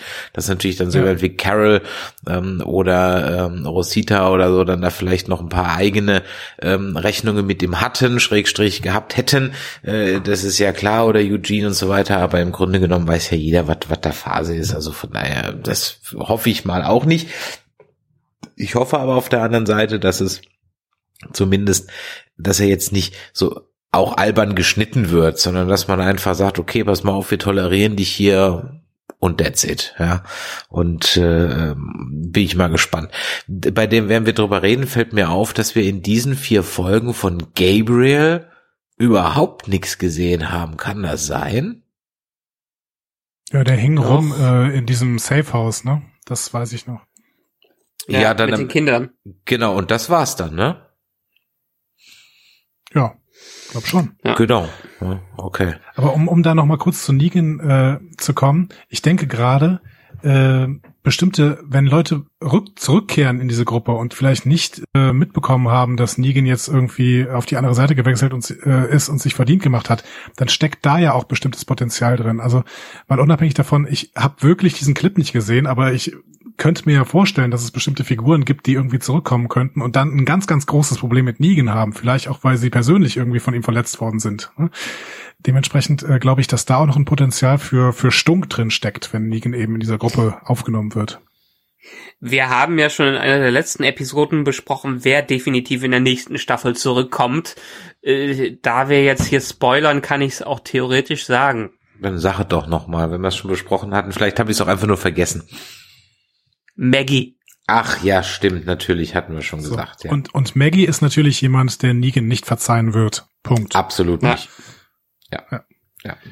Aber äh, was ich was ich wiederum auf einer Metaperspektive super finde, ist natürlich, dass Jeffrey Dean Morgan weiter in dieser Serie mitspielt, denn ich finde, dass dieser. Schauspieler tatsächlich ähm, andere Leute höher hebt. Ähm, das habe ich ganz doll empfunden bei dem äh, Gespräch zwischen Negan und Daryl. Ähm, du, Chris, hast ja eben gesagt, du fandst das vielleicht nicht so gut. Ich fand dieses Gespräch super, weil die beiden für mich eine super Chemie haben. Die scheinen ja auch im echten Leben irgendwie mittlerweile rein, einigermaßen Best Buddies zu sein. Und Daryl ist halt kein guter Schauspieler, aber er wird dadurch, dass er mit, also äh, wird dadurch, dass er äh, mit Jeffrey Dean Morgan zusammenspielt, finde ich, wird er besser. Äh, da hast mich missver da hast mich missverstanden. Ich fand's, äh, äh, ich weiß nur nicht, wo es hinführt, was mich das was was mich irritiert Ach hat. so, ja. Ich weiß nur nicht, okay, what's the point? Soll das irgendwie mir jetzt hier so eine Buddy-Story andeuten, die ich dann irgendwie in drei Folgen, wenn sie dann Beta besiegt haben oder in einer Folge und dann zwei Folgen in der neuen Staffel dann kaufen muss, weißt du? Weil wir haben uns da ja mal kurz zusammengesetzt und uns mal ausgesprochen und ich habe dir ja das Leben gerettet, verstehst du? Ähm, äh, das meine ich halt eben. Ob, ob da Okay, was du willst also rauskommt. nicht, dass es eine Bromance wird. Ich will ja? nicht, dass daraus eine Bromance wird, weil die würde ich nicht mit der Historie, also einem Daryl never ever, einem Aaron, nee, nicht mal einem Aaron, der hat ja seinen Arm verloren. Also nee, überhaupt nicht. Also keinem, der da aktuell so mitspielt. Ja. Ich glaube, Negan wird weiterhin so dieser Außenseiter bleiben.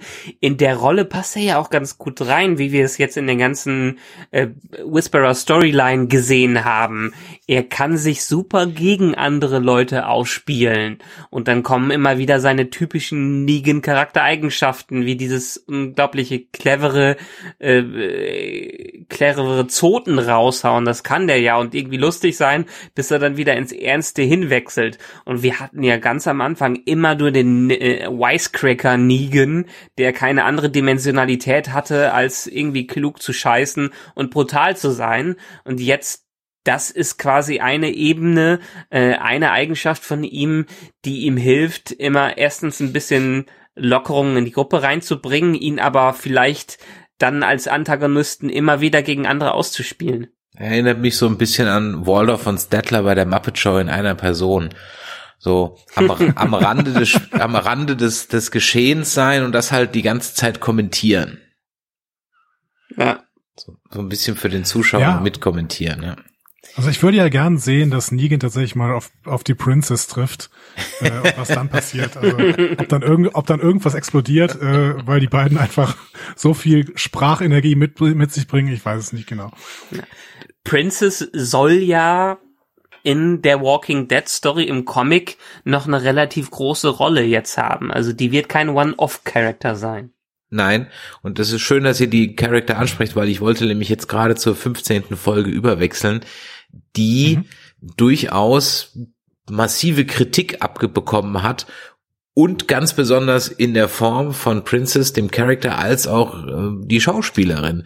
Und ich muss ganz ehrlich sagen, ich kann das gar nicht nachvollziehen. Also ja, die Runde übers Minenfeld war dramaturgisch und inhaltlich kompletter Schwachsinn. Ja, das war, glaube ich, einfach nur verdammt, wir müssen irgendwie die Folge um zehn Minuten noch füllen, wir uns fehlt die Geschichte.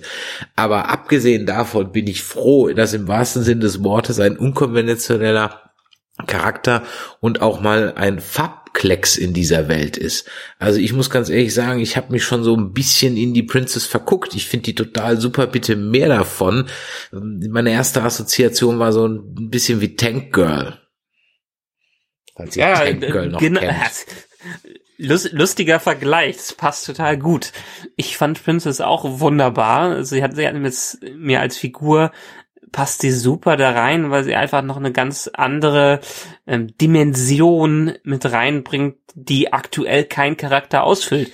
Und sie ist nicht dieser tragisch bekloppte Mensch wie, wie hieß er nochmal, der auf der Insel, äh, der da war. Virgil. Virgil. Sie ist auch kein Morgan, äh, der auch so abdreht. Sie ist auch kein Beta, äh, völlig daneben. Governor, ist, Terminus, ist, you name it, ja.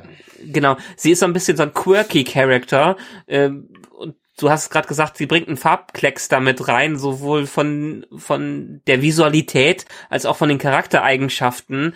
Und das hat der Serie so ein bisschen in den letzten Jahren gefehlt, um sie auch optimistischer wirken zu lassen. Ja, absolut. Also ich möchte mich auch noch mal ganz, ganz kurz über das, was du eben gesagt hast, Chris, aufregen. Ein Minenfeld mitten in Pittsburgh hinter einem Bauzaun. Also, tut mir leid. Ja. What the fuck? Ich, Aber ich dachte und, erst, sie ja. gehen auf eine Militärbasis oder sowas und da holen ja, genau, sie jetzt Hammer raus oder so. Ja. ja, genau, genau, ja. genau, dass sie da irgendwie äh, und äh, dass der fahrbare Untersatz, zu dem sie sie bringt, irgendwie ein Panzer ist oder Genau. So. Das habe ich auch kurz gedacht. Das wäre wäre sinnvoll gewesen, aber gut. Wenn man das mal wegstreicht, finde ich die auch einen absoluten Hoffnungsschimmer und ich finde es auch allgemein schön, dass die endlich noch mal in eine große Stadt gehen. Also dieses, äh, die hängen jetzt irgendwie seit wie viel Staffeln, seit sechs Staffeln oder sowas, hängen die da im Wald ab. Ähm, und allgemein, wenn Pittsburgh doch einigermaßen nah ist, so lange sind die jetzt dann wirklich nicht gereist da. Die, äh, ich habe es hier, auf ähm, ähm Google Maps mal nachgeschaut. Ich habe es auf Google Maps mal nachgeschaut, denn da wir jetzt hier eine letzten Folge ja. ähm, bestätigt bekommen haben, also das gibt ja dieses Bloodworthy Island und Alexandria ist das Alexandria bei Washington DC und dann macht Pittsburgh auf jeden Fall Sinn. Da sind mit dem Fahrrad, ich habe nachgeguckt, sind es äh, 37 Stunden mit dem Rad oder irgendwie 250 Meilen. Das kann man schaffen. Okay. Ja, aber es, also es ist schon ein Stück, ne? Zwei Tage, man kann es auf jeden ja. Fall schaffen. Man kann es auf jeden Fall schaffen, zu einem äh, zu einer größeren Stadt zu gehen. Und Pittsburgh ist offensichtlich völlig verlassen. Die äh, ist ja so verlassen, dass äh, Princess da irgendwie noch die letzten paar Walker als äh, kleines Kunstobjekt da inszeniert, was ich auch ganz nett fand. Ähm, ich würde tatsächlich mal nach Pittsburgh gehen und versuchen da irgendwie äh, mich in so ein Hochhaus zu verschanzen oder sowas, weil ich ja weiß, dass Walker relativ schlecht Treppen laufen können oder ich das zumindest relativ gut abriegeln kann. Ähm, und da dann irgendwie versuchen, ein Basislager einzurichten und irgendwie, äh, keine Ahnung. Ich, ich hätte ja auch gerne noch ein bisschen Hanse. Ich, ich möchte ein bisschen, dass die anfangen mit irgendwelchen mit irgendwelchen äh, Gemeinschaften zu handeln und sowas und sich da ein Leben aufbauen. Das finde ich viel spannender als ständig wieder ein neuer Gegner und dann ein neuer Konflikt und ein neuer Krieg irgendwie so ein bisschen mehr ich, äh, Alltagsgeschehen. Ja, bin ja. ich absolut bei dir. An der Stelle möchte ich kurz mal eine Frage in die Runde werfen, die ich äh, in letzter Zeit mit unserem Forever Nerd Girl zweimal diskutiert habe, nämlich was würden wir denn im Falle einer Art äh, Zombie-Apokalypse machen? Ich sag ja, der Real bei uns um die Ecke wäre das Beste. Das ist zwar natürlich irgendwie wie jetzt ähm, der ähm, Night of the Living Dead, glaube ich, ist das, wo sie im äh, Dawn, Dawn, Dawn, of, the Dead, genau, Dawn of the Dead. Aber ich muss ganz ehrlich sagen, der Real bei uns, der ist so vielleicht zu Fuß eine halbe Stunde weg im Auto fünf Minuten. Der hat zwei Eingänge und eine Tiefgarage. Äh, nee, nicht mal eine Tiefgarage, ein, äh, ein Wareneingang im Keller. Die zwei Eingänge kann man gut verhalten. Da ist ein Bäcker drin, da ist eine Pizzeria drin, da ist eine Reinigung drin, da ist eine Apotheke drin und es ist ein dicker Real mit unten einem fetten Kühlhaus. Also ich würde zum Real gehen. Dawn of the Dead übrigens einer der wenigen Zack Snyder Filme, die ich richtig gut finde. äh, Habe ich immer wieder Spaß mir diesen diesen anzuschauen. Ja, es, es, es macht ja Sinn, dass die jetzt gerade auf einer Farm sind oder auf dem Wald sind oder irgendwo anders, äh, wo die ein bisschen was anbauen können, weil diese Möglichkeiten hast du außer Rooftopping in der Stadt ja jetzt nicht unbedingt. Auch wenn es laut aktuellen Preppern, da habe ich mal irgendwie vor ein paar Jahren einen Bericht gesehen hat, in, in der Akt, wenn es so ganz kurz wäre, macht es schon sich, Sinn, sich in oberen Stockwerken zu verstecken vor anderen Menschen. Weil eine gute Verteidigungsmöglichkeit ist nämlich, äh, vor anderen Leuten im Treppenhaus wegzurennen, einen Feuerlöscher zu sprühen und den mal im Treppenhaus zu versprühen, weil da kommt keiner mehr durch, weil der ganze Sauerstoff äh, aufgebraucht wird. ah, schlau. Aha, also soll keiner sagen, wir werden unserem Apokalypsenbildungsauftrag nicht gerecht. Oder Andreas, was ist denn deine Meinung? Wo würdest du dich denn in der Apokalypse verschanzen? Jetzt sag nicht in eine Schule. nee, ich finde tatsächlich, dass die äh, zwei ganz gute Ideen hatten in dieser Serie. Die erste fand ich äh, Gefängnis. Gefängnis mhm. finde ich eine sehr, sehr gute Idee, weil du es einfach extrem gut sichern kannst. Und äh, da drin sollte ja auch im Prinzip alles sein. Da sollte eine Großküche sein, da sollte auch ein Kühlhaus sein. Ne? Also da müsste eigentlich alles da sein. Eine Infrastruktur, damit das Ding im Prinzip autark laufen kann. Dementsprechend Gefängnis, super Idee. Ähm, das zweite, dieses Musterhausdorf die gibt's ja auch oh, das ist auch eine quasi Idee. ja, das ist auch eine an, an, an jedem an jedem ja. Autobahnkreuz. Und ich glaube, Alexandria war das ja, oder? Ich, oder habe ich das falsch verstanden? Ich dachte, Alexandria wäre so ein Musterhausdorf gewesen. Und das finde ich auch eine super Idee, weil du dann einfach schön wohnst. Ne, du hast einfach ein paar schöne Häuser und meistens hast du da einen relativ guten Zaun drumrum, weil ja niemand in diese Häuser einbrechen sollen, weil die ja abends äh, quasi verlassen werden von den Leuten, die da den ganzen Tag über drin sitzen und versuchen, dir dieses Haus anzudrehen. Das heißt, ähm, das, das finde ich echt auch noch eine schöne Idee eigentlich.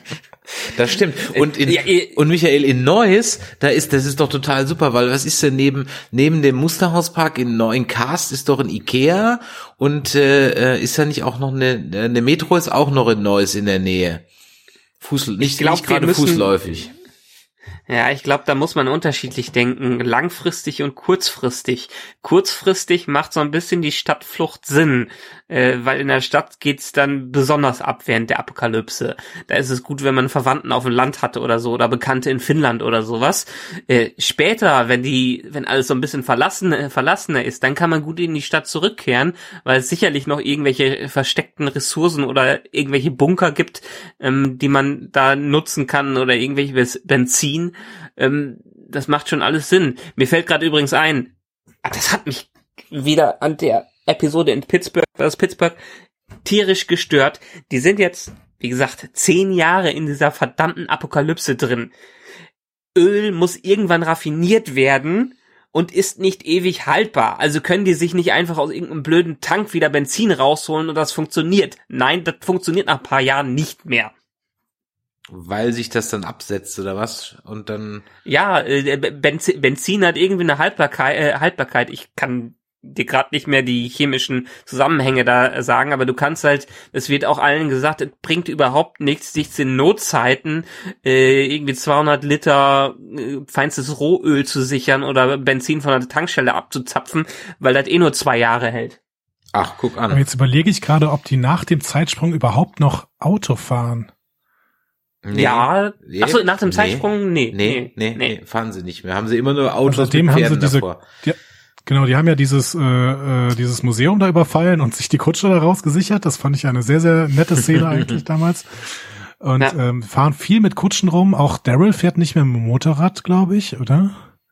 Ja, der doch, der fährt, der fährt noch ab und zu mal Motorrad in der Staffel. Doch, doch. Also ich müsste mich sehr irren, wenn der jetzt gerade nicht, nicht nochmal Motorrad fährt. Ja.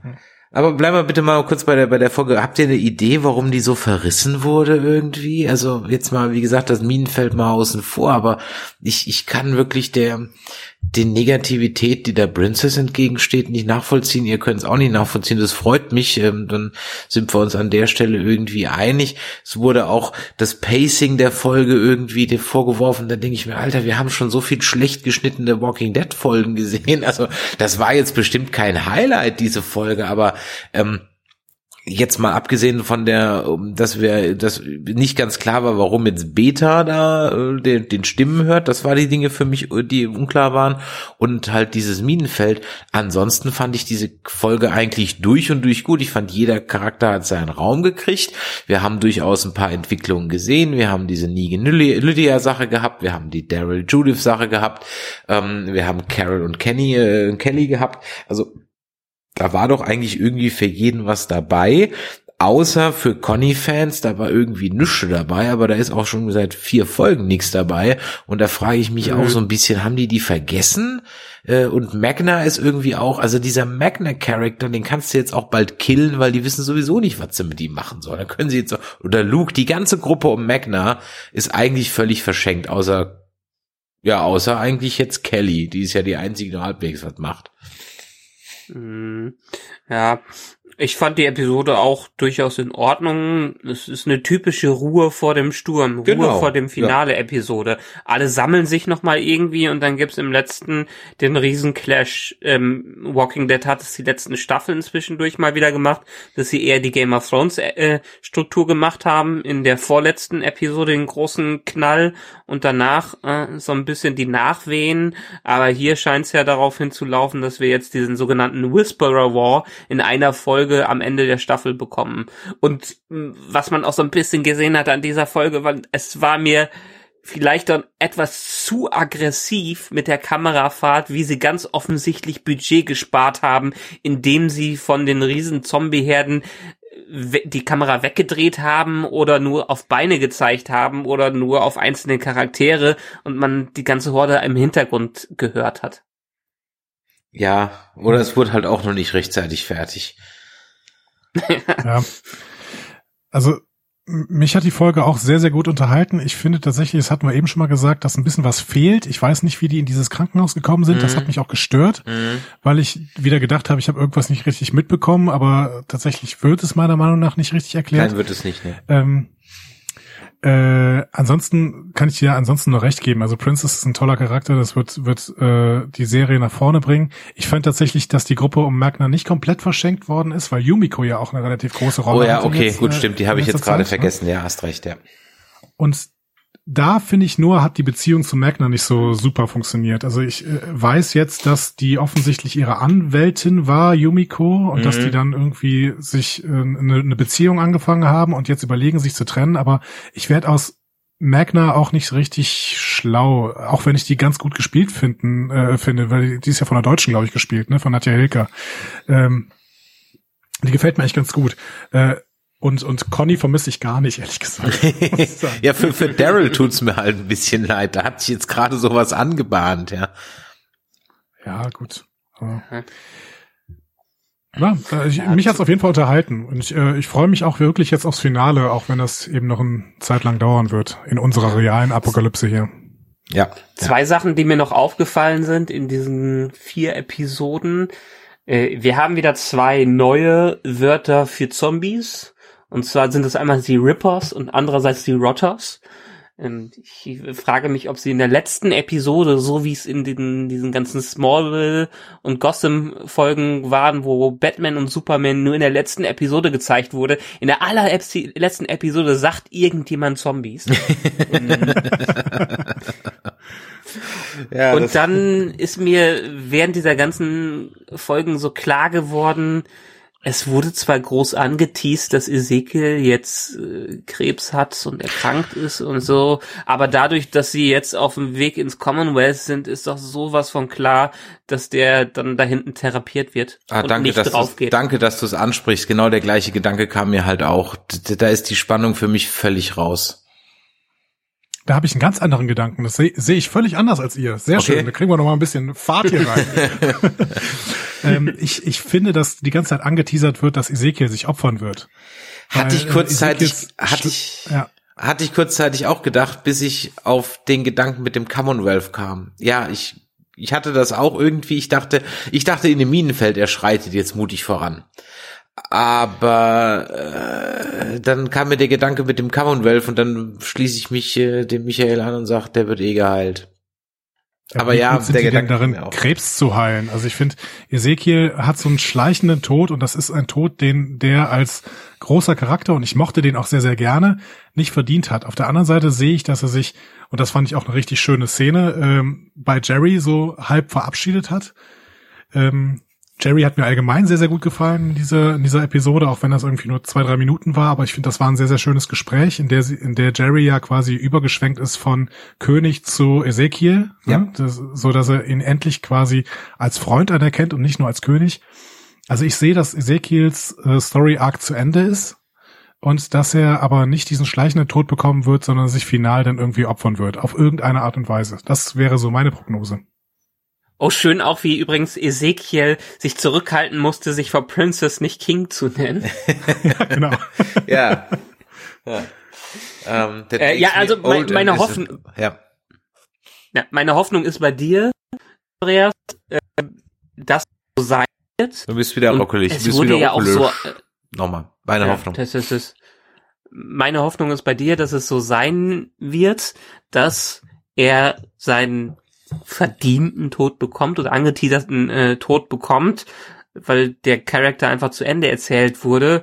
Allerdings muss ich dann zurück auf die Walking Dead Geschichte de- blicken und sie werden es herauszögern und ihm Chemotherapie in im Commonwealth geben. Du hast vorhin ähm, ganz am Anfang angesprochen, Andreas, äh, das ist nochmal ein Aspekt, dass der Ezekiel Tierpfleger war. Worauf wolltest du denn da hinaus? Ähm, ich meine, das mal gehört zu haben. Und der hatte ja auch quasi die letzte Katze vor dieser Episode hatte er ja quasi mit, äh, wie hieß der Tiger noch? Sheila oder was? Shiva, Ähm, ja. Shi- Shiva, genau. Ähm, ich ich habe das mal gehört irgendwie, dass er in einem vorherigen Leben äh, Tierpfleger war und Ja, ja, das stimmt. Das- Theater das- interessiert hat. Das ja. stimmt, nur ich dachte, da ist irgendein Detail in der Serie, in der Folge jetzt gewesen, das mir entgangen ist, dass das nochmal aufgreift. Ja, schon, finde ich schon. Also als äh, nämlich sein Pferd gebissen oder eine Wunde kriegt, ich weiß nicht mehr genau, was das für eine Wunde war, da bricht er ja halb zusammen und da merkt man, dass Ja, er okay. so, so äh, angefressen ist als Charakter, dass er so äh, so ähm, ja zerbrechlich ist. In dem Moment, wo das Pferd äh, quasi stirbt, denkt man ja, Ezekiel stirbt jetzt gleich mit, weil es ihm so schlecht geht in dem Moment. Und ich finde, das, das fand ich erstens charakterkonform. Ich fand es eine ganz schöne Szene, auch wenn sie wieder unglaublich dunkel war.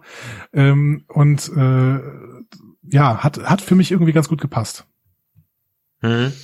Ist das Pferd nicht durch eine, eine Mine draufgegangen? Nee, Die Das was anderes. vorher haben? wurde es gebissen. Es war ein anderes Pferd. Also es gab ein anderes Pferd vor, was Okay. gebissen wurde. Deswegen reitet er ja dann, da hocken sie ja zu zweiter drauf und dann äh, ähm, und dann später wird ein Aber Pferd die haben- durch die Mine getötet. Ja.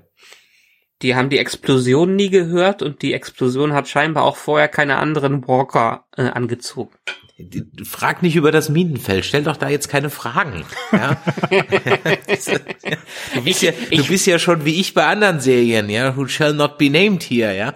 Stell doch jetzt keine Fragen. Ja? Nimm's doch einfach hin. Ich muss ja sagen, dass ich muss trotzdem sagen, dass ich die Sidequest mit dem Minenfeld an sich ganz amüsant fand, um nochmal so ein bisschen äh, d- Princess zu verdeutlichen, wie sie einfach drauf ist und wie verwirrt sie ist, auch wenn es ein verbrauchtes Klischee in der Film- und Serienwelt ist mit diesem Minenfeld, mm, hat mich jetzt nicht so gestört wie vielleicht andere. Ja, also dass das, ein Minenfeld da ist, das ist eigentlich eine schöne Sidequest, das sagst du, äh, das sagst du richtig, aber dass ein Minenfeld hin, mitten in Pittsburgh hinter einem Bauzaun sich befindet, das finde ich einfach das, das unplausibelste, was The Walking Dead jemals gezeigt hat. Wirklich. Also, das, äh, also ganz ehrlich, wie gesagt, vor allem, weil ich halt auch dachte, das hat den Payoff, dass sie jetzt halt einen Panzer suchen oder einen Hammer oder irgendwie so ein Kram, ja.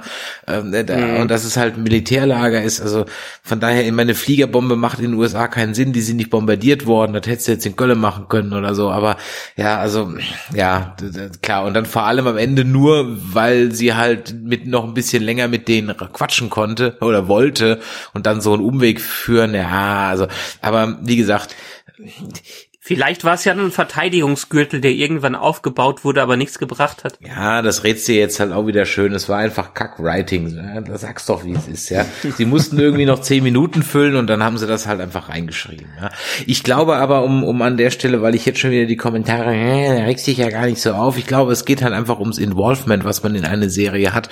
Und ich habe das an anderer, ich glaube, das habe ich in dem, in dem anderen Podcast gesagt. Ich bin halt bei dieser Serie, bin ich sehr deutlich verzeihlicher, was sowas angeht, weil ich das gerne gucke, aber wenn es zu Ende ist, ist es zu Ende. Ich habe zum Beispiel, Andreas, wenn ich mal interessieren, wie es bei dir ist, guckst du die Spin-offs? Mich interessieren die Spin-offs ja ehrlich gesagt nur aus Chronistenpflicht. Also ich guck die praktisch immer in der Pause einmal durch, aber ich kann locker ein halbes Jahr warten, bis ich mal Fear the Walking Dead weiter gucke und diese andere Serie, wie heißt die jetzt, die kommen soll? Oder ist die schon? Seht ihr, ich weiß das gar nicht. Hat die Nee, schon die ist angefangen? auch, die ist auch verzögert. ist erstmal verzögert.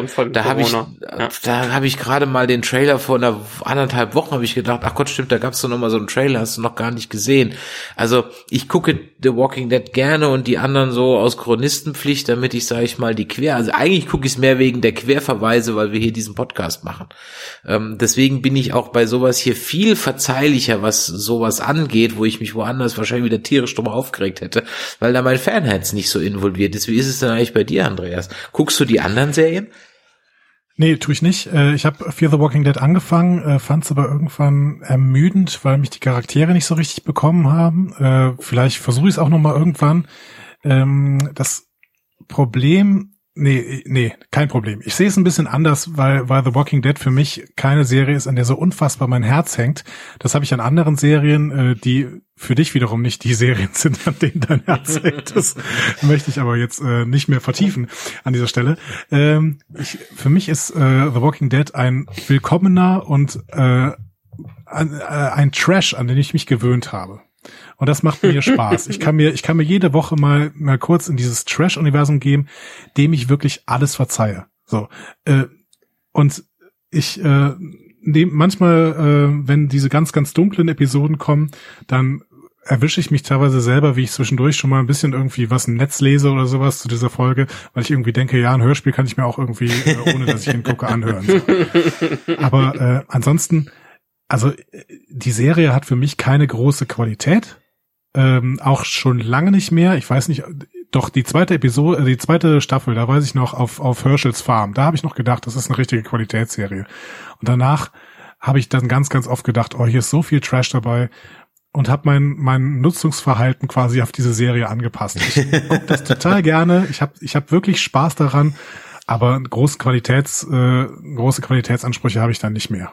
So, gerade was die guckst du es genauso. Also, ja dann guckst du es genauso, wie es wahrscheinlich intentioniert ist gerade, und zwar als pure Zombie-Soap-Opera, die es ja aktuell nur ist. Ja. Das ist unser GZS. Aber das ist ja auch okay.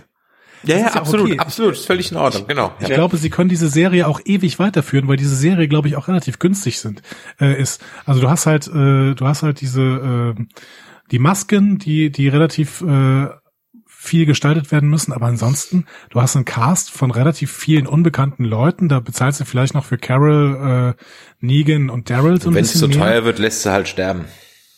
Ja, genau. Und ansonsten kannst du das Ding halt ewig weiterziehen, weil also auch die Masken kannst du ja wahrscheinlich wiederverwerten oder sowas. Ich glaube tatsächlich, dass dieses Ding nicht viel kostet. Du hast kaum Special Effects mehr.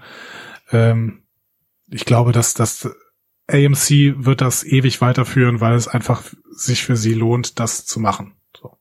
Haben sie ja auch gesagt. Und Robert Kirkman, der Autor von den Comics, wollte die Serie ja auch ursprünglich irgendwie nie enden lassen und er hat gesagt, sie wird enden, wenn ich keine Lust mehr habe und er hatte jetzt letztens wohl keine Lust mehr, deshalb ist der Comic jetzt ausgelaufen, aber AMC macht noch gute Zuschauerzahlen damit, machen drittes Spin-off raus, Zombie ge Zombies gehen irgendwie nebenbei immer. Und dadurch, dass es aufgebaut ist, eigentlich wie eine Soap Opera, äh, werden die, du hast vollkommen recht, werden die keine Verluste einfahren, sondern werden eine Cash Cow haben, die die so ein bisschen milken, äh, äh, melken können, so, so lange wie es geht.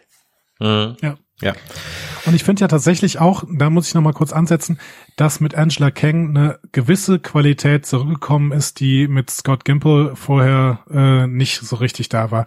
Ich finde zum Beispiel, dass Gesprächsszenen viel, viel besser funktionieren als noch in den äh, mhm. Staffeln, die ohne Angela Kang gelaufen sind. Diese, in diesen Folgen, Fall. die wir jetzt gerade besprochen haben, hier Eugene und Carol, die Szene fand ich relativ stark, auch wenn ich auch nicht so richtig weiß, ob die schon mal miteinander gesprochen haben. Ezekiel und Jerry hatte ich gesagt, die fand ich super. Auch Negan und Daryl fand ich super. Also das ist, das sind wirklich äh, Gesprächsszenen, die ich auch ein paar Jahre lang nicht mehr so richtig gesehen habe. Und das, das, deswegen gefällt mir auch die Entwicklung da. Es ist einfach eine nette, nette Nebenbei-Serie für mich. Und ähm, ja, und ich mag es auch dann eben darüber zu reden. Deswegen Fein. freut mich das hier auch jetzt gerade wieder. Das ist schön. Jetzt führen wir, sind wir schon ähm, fast über 90 Minuten hier zugange und jetzt möchte ich die Folge auch noch mit etwas beschließen, das mir extremst positiv in Erinnerung geblieben ist. Ähm, und da wollte ich euch dreien teilhaben an meiner Freude, dass nämlich Hund auch noch lebt. Den haben wir nämlich auch schon seit, glaube ich, die ganze Staffel irgendwie noch nicht gesehen, aber Hund lebt noch, also von daher äh, sind wir doch alle darüber froh und glücklich. Ja, und hoffen dann. Ich habe kurz gedacht, das wäre ein anderer Hund tatsächlich. also keine Ahnung, ob es der gleiche Hund war, aber es, ich, es war ja auch wieder so im Halbdunkel irgendwie, so dass ich dachte, das wird der schon sein. Ja. ja. Denke ich mal. Ja, ähm, wenn ihr nichts mehr habt, mein Zettel ist leer gequatscht. Ich habe mehr oder weniger alles abgestrichen, was ich mir vorgenommen hatte. Und wenn ihr nichts mehr habt, dann würde ich sagen, packen wir mal The Walking Dead bis auf weiteres Mal auf Halde. Und äh, mhm schauen mal, wie es da weitergeht, wann es weitergeht. Ich glaube, ich bin vollkommen bei euch. Es wird noch eine ganze Weile weitergehen und sollte uns mal so richtig langweilig werden und sich das Staffelfinale jetzt echt noch ein paar Wochen oder Monate hinziehen, vielleicht binge ich dann einfach mal vier The Walking Dead. Sind ja, wie viele sind das jetzt? Vier, glaube ich, oder sowas? Ja, ähm, dann binge ich das mal irgendwie an zwei, drei Wochenenden durch und dann können wir ja darüber vielleicht nochmal reden. Vielleicht hat ja einer Lust, irgendwie mitzumachen. Ansonsten könnt ihr äh, die ähm, Girls von Nerdizismus jetzt bald schon wieder hören, wenn wir nämlich über Westworld reden. Ähm, eine Serie, die ich ganz toll finde und Andreas, da hast du auch eine andere Meinung zu und äh, das ist aber auch ganz toll, deswegen höre ich vielleicht oder möchte ich deine Stimme vielleicht auch noch mal dazu hören, weil ich aber jetzt nicht weiß, ob du die Staffel überhaupt noch guckst. Ähm, guckst du's? Oder wirst du es nicht mehr schauen? Okay, dann hat sich's erledigt, dann hören wir dich zur zweiten Staffel nicht mehr. Ähm, zur dritten Staffel mit, mit, mit deiner Meinung, weil dann bringt es ja nichts. Dann können wir uns vielleicht irgendwann mal bei einem gepflegten Bier mal darunter halten, warum du aufgehört hast und ich nicht. So, an dieser sehr, sehr Stelle. Gerne. An dieser Stelle, wenn euch das heute hier gefallen hat, dann Däumelein nach oben und vielleicht mal ein Review da lassen. Ihr dürft auch gerne natürlich auch bei iTunes etwas kommentieren. Ach so, eine Anmerkung habe ich noch, wenn ihr bei iTunes was schreibt. Ihr müsst ja auf gar keinen Fall immer fünf Sterne lassen. Ihr könnt auch nur einen Stern lassen. Ihr könnt auch was schreiben. Aber liebe Freunde der Kritik, wenn ihr was schreibt, dann bitte auch so, dass wir da im, was mit anfangen können. Also so im ganzen Satz und mit Punkt und Komma, ja, und vor allem, wenn ihr uns was vorwerft, dann bitte doch keine Dinge, die man mit zehn Sekunden ergoogeln einfach äh, hätte rausfinden können, ja, also da sind manchmal, da stehen manchmal Dinge, das kann ich nicht verstehen. Also wenn ihr, wenn ihr was loswerden wollt, dann werdet los an info@nerdizismus.de bei einer Review auf iTunes oder ihr schreibt uns eine WhatsApp oder Telegram an die 0152 596 47709. Und in diesem Sinne, vielen Dank, dass ihr heute da wart. Michael, dir vielen Dank, dass du dich aus der Fremde zugeschaltet hast. Andreas, dir vielen Dank, dass du dich aus der Fremde zugeschaltet hast. Wir haben den Sicherheitsabstand von 1,50 Meter mehr als nur eingehalten. Ja, und in diesem Sinne, bleibt gesund, ähm, denn wir bleiben zu Hause, weil ihr zu Hause bleibt. Und in diesem Sinne, ja, bis die Tage, machtet die Orte. Ciao. Tschüss.